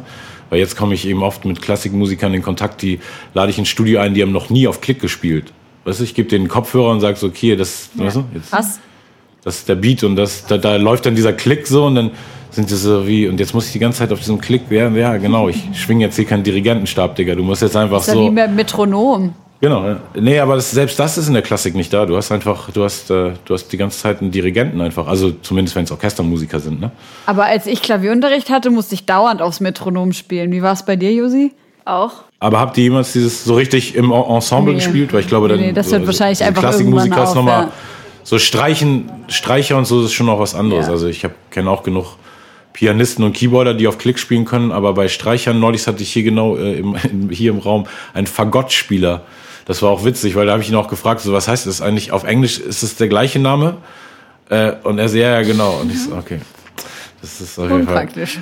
Äh, und genau, der, der hat hier, äh, der hat hier sehr schöne Fagotttöne eingespielt äh, auf, auf ein paar Beats von mir und hat das noch nie gemacht. Mit dem hatte ich irgendwann mal in so einem Projekt gearbeitet, wo ich mit einem barocken Ensemble was gemacht habe, als Herr Sorge. Und dann äh, hat er gesagt, er würde so gerne mal aus dem Studio machen und jetzt sechs Jahre später cool, ist er hier vorbeigekommen nice. bei mir und hat mir, hat mir ein paar Fagotttöne eingespielt. Und das ist eben immer geil zu sehen, so, aber der, wie, wie diese Welten dann irgendwie funktionieren. Aber auch immer interessant zu sehen, denn dass so spät erst jemand, weißt du, checkt, also lernt, dann so auf den Klick zu spielen, weil das kann man sich ja eher zu Hause beibringen, als dass ich mir beibringen könnte, wie ich in einem Orchester mhm. funktioniere, weißt du? Das, das kannst du eben nur im Orchester lernen. So. Also das mhm. heißt so, ja, und, und auch für, für äh, Musiker, die nicht aus dem Klassik ist, sind, ist es auch oft dann so ein bisschen, man fühlt sich so ein bisschen weniger wertig. Äh, also es ist oft so mir so vorgekommen, die ersten Male, wo ich mit Klassikmusikern gearbeitet habe, obwohl ich eben ich war und ne, so mein, meine Sachen für mich erreicht habe so und irgendwie natürlich viel erfolgreicher auf irgendeiner kommerziellen Art bin als die, aber die haben das eben so studiert und irgendwie gerade glaube ich, wenn man so ein Schulabbrecher ist wie ich, und noch so andere Komplexe von der Gesellschaft mitbekommen hat, irgendwie denkt, also habe ich schon am Anfang immer das Gefühl gehabt, so, okay, ich bin irgendwie, weißt du, sind die krasser als ich. Und irgendwann habe ich so gemerkt, die finden das genauso krass, was ich mache und dass ich kurz mal einfach freestylen ja. kann, ist für die einfach vollkommener Wahnsinn. Ne? So, und deshalb, ich glaube, so, man muss irgendwie einfach äh, auch so über seine eigenen so, das hat ja jeder von uns, so diese Komplexe, weil man sich minderwertig wegen irgendwas fühlt, was man nur rein interpretiert, dass der andere das über einen denkt, was oft ja gar nicht der Fall ja, ist. Ja, ne? auf jeden Fall. Da schließt sich auch der Kreis wieder hin zum äh, angefahrenen Auto und mit dem, was äh, du gerade gesagt hast, schließt sich der Kreis ähm, zu dem, wie wir angefangen haben. Okay, nur um haben. das abzurunden. Denn äh, um noch einmal meinen Baller-Status äh, zu, zu untermalen, denn äh, ich habe dann irgendwie wurde mir mein äh, eine Woche später nach dem nach der Delle in meinem Auto wurde mir mein Rückkennzeichen geklaut. Das war einfach weg, so ne? So hier auf dem hier auf dem Parkdeck gegenüber. So und dann bin ich irgendwie nach Hamburg gefahren ohne Rückkennzeichen, was schon richtig scheiß Gefühl war so. Und dann ähm, habe ich den Wagen abgegeben bei der Firma, von dem der Wagen ist wo ich von denen ich gesponsert werde und äh, dann haben die gesagt so okay wir machen dir ein neues Kennzeichen dran und dann haben die auch gesagt oh nein da ist ja ein Riesenschaden wir können dich nicht mit einem kaputten Auto fahren lassen oh. und jetzt habe ich ein neues Oha Eieieiei. Rapper muss man sein Alter ja. ja so hart so hart ist mein Leben das wollte ich noch mal betonen auf jeden Fall. Ey, ähm, ich fand, das war eine wunderschöne Sendung. Ich glaube, wir haben lange nicht mehr oh. so eine lange Sendung gemacht. Was mal? Wie lange ist sonst so? Normalerweise machen wir so eine Stunde 20 vielleicht. Ja. Aber es war, es gab sehr viel zu bereden. Ja. Du hast ja auch eine lange, illustre und virtuose Karriere bereits hinter dir, aber wie es scheint auch mhm. noch vor dir, wie du gerade äh, als Ausblick gegeben hast. Ich bin sehr, sehr gespannt auf Hochkultur 2. Bin auch gespannt auf die weiteren Podcasts und ähm, vielen Dank, dass du zu Gast warst. Ja, danke, dass ihr mich eingeladen habt. Auf jeden Fall Respekt für eure Pat äh, Plattform und dass ihr das auch so durchzieht. Ich habe gesehen, ihr seid ja auch schon bei über Folge 100 und äh, ich respektiere das auf jeden Fall sehr, so, weil das bedarf ja auch irgendwie ähm, viel Disziplin und Liebe, Danke. das so regelmäßig zu machen. Voll schön. Das haben wir noch nie gekriegt, Josi, so ein Kompliment, oder? Doch, ich glaube schon. Ja, das ist auch, das ist auch ein Teil von meiner, meiner Hochkulturphilosophie, dass eben, wenn man zu Leuten aufschauen muss und dass man Lobkultur auch wieder einführen muss, weil wir sind so voll gewohnt jetzt, dass man sich selber krass kreditiert und irgendwie cool in den Augen anderer ist, wenn man irgendwas Schlechtes über jemand mhm. sagt, so, ne? bis der irgendwas Cooleres, Schlechtes zurücksagt vielleicht. Dann, weißt du, muss man sich, dann steht man schon wieder nicht mehr so gut. Aber mein, meine, meine Denkweise ist wirklich so, und so gehe ich auch an meine Interviews ran. So ich, ich lasse einfach Leute gut aussehen und ich will, weißt du, manchmal frage ich auch was Kritisches, aber selbst das, was denn das Kritische ist, hebe ich dann nicht als ekelhafte Headline raus, um Leute zu triggern, dieses Interview zu gucken, sondern ich finde es einfach wichtig, dass man Leute einlädt irgendwie und, und irgendwie denen ein gutes Gefühl gibt. So, und das macht ihr eben auch so. Und deshalb ist euer Ding ja auch am Laufen. Und deshalb Danke. wollte ich es auch wertschätzen. Ja, voll gut. Das ist, das ist genau unsere Philosophie ja, eigentlich, dass man, wenn man was Schlechtes zu sagen hat, dass man das ja. dann irgendwie in kritischen aber trotzdem noch angenehmen Rahmen irgendwie macht. Aber sonst halt einfach, wir loben auch viel unsere Gäste. Fällt mir gerade auf. Gibt viel Lobhudelei. Und ja, wir sind ja auch schon über vier Jahre alt und liebe Freunde, wenn ihr uns unterstützen wollt, dann könnt ihr uns gerne bei Apple Podcasts mal einen netten Kommentar da lassen ah, und mal fünf Sterne. Wir vergessen ja nämlich immer. Gesagt. Ja, wir vergessen Stimmt. das immer zu sagen. Das ist ja mal voll äh, relevant und Stimmt. wir freuen uns auch total, wenn ihr den Podcast teilt auf Instagram und wo auch immer und uns verlinkt. Dann ähm, können wir das auch äh, sehen und uns darüber freuen. Und natürlich können wir euch auch den Hochkultur-Podcast von Sammy Deluxe ans Herz legen. Den kann man sich sogar angucken. Mhm. direkt aus deiner Küche, wo du jetzt gerade sitzt, oder? Nee, jetzt bin ich gerade in meinem Musikzimmer hier und die Küche ist so da schräg hinter mir. Ähm, genau. Okay, also genau um die Ecke von da, wo Sammy jetzt gerade sitzt. Um die Ecke, genau. ja, ja, genau. Der, der kommt jeden, jeden Montag kommt er raus, auf jeden Fall. Auf YouTube als äh, audiovisuelles Format und auf allen Podcast-Plattformen, blablablub, Streaming. Hin Krass. Jede Woche, das ist so viel Arbeit. Ja. Voll da hat mir dieses Jahr auf jeden Fall geholfen, so dieses, diese, also beziehungsweise kurz mal geschadet, als gar keiner kommen wollte. Jetzt müssen wir auch mal gucken, so jetzt ja auch wieder Lockdown-Scheiß, ob überhaupt jetzt noch Leute irgendwie zum One-on-One-Gespräch hier rumkommen mögen, so. Aber ich habe noch ein paar Folgen, habe ich eh immer so im Voraus. Sehr gut. Bin immer ein paar Wochen voraus. Ja, nice. Also vielen lieben Dank nochmal, dass du da warst. Äh, liebe ZuhörerInnen, vielen Dank, dass ihr zugehört habt. Und ähm, ja. Checkt alles ab, kommentiert alles. Liebe Lisa, Shirin, Vanessa, danke für eure Unterstützung. Georg auch. Lisa ist, glaube ich, heute das erste Mal, unsere, unsere Managerin ist heute richtig krass neidisch, dass sie heute nicht mit uns die Position tauschen kann, ähm, dass wir mit dir den Podcast machen können. Ja, ich habe mich auch sehr gefreut. Wirklich mega. Wunderbar. Schön, dass es geklappt hat. Und ich wünsche ja, euch noch einen schönen Abend und wir hören uns nächste Woche wieder. Bis dann.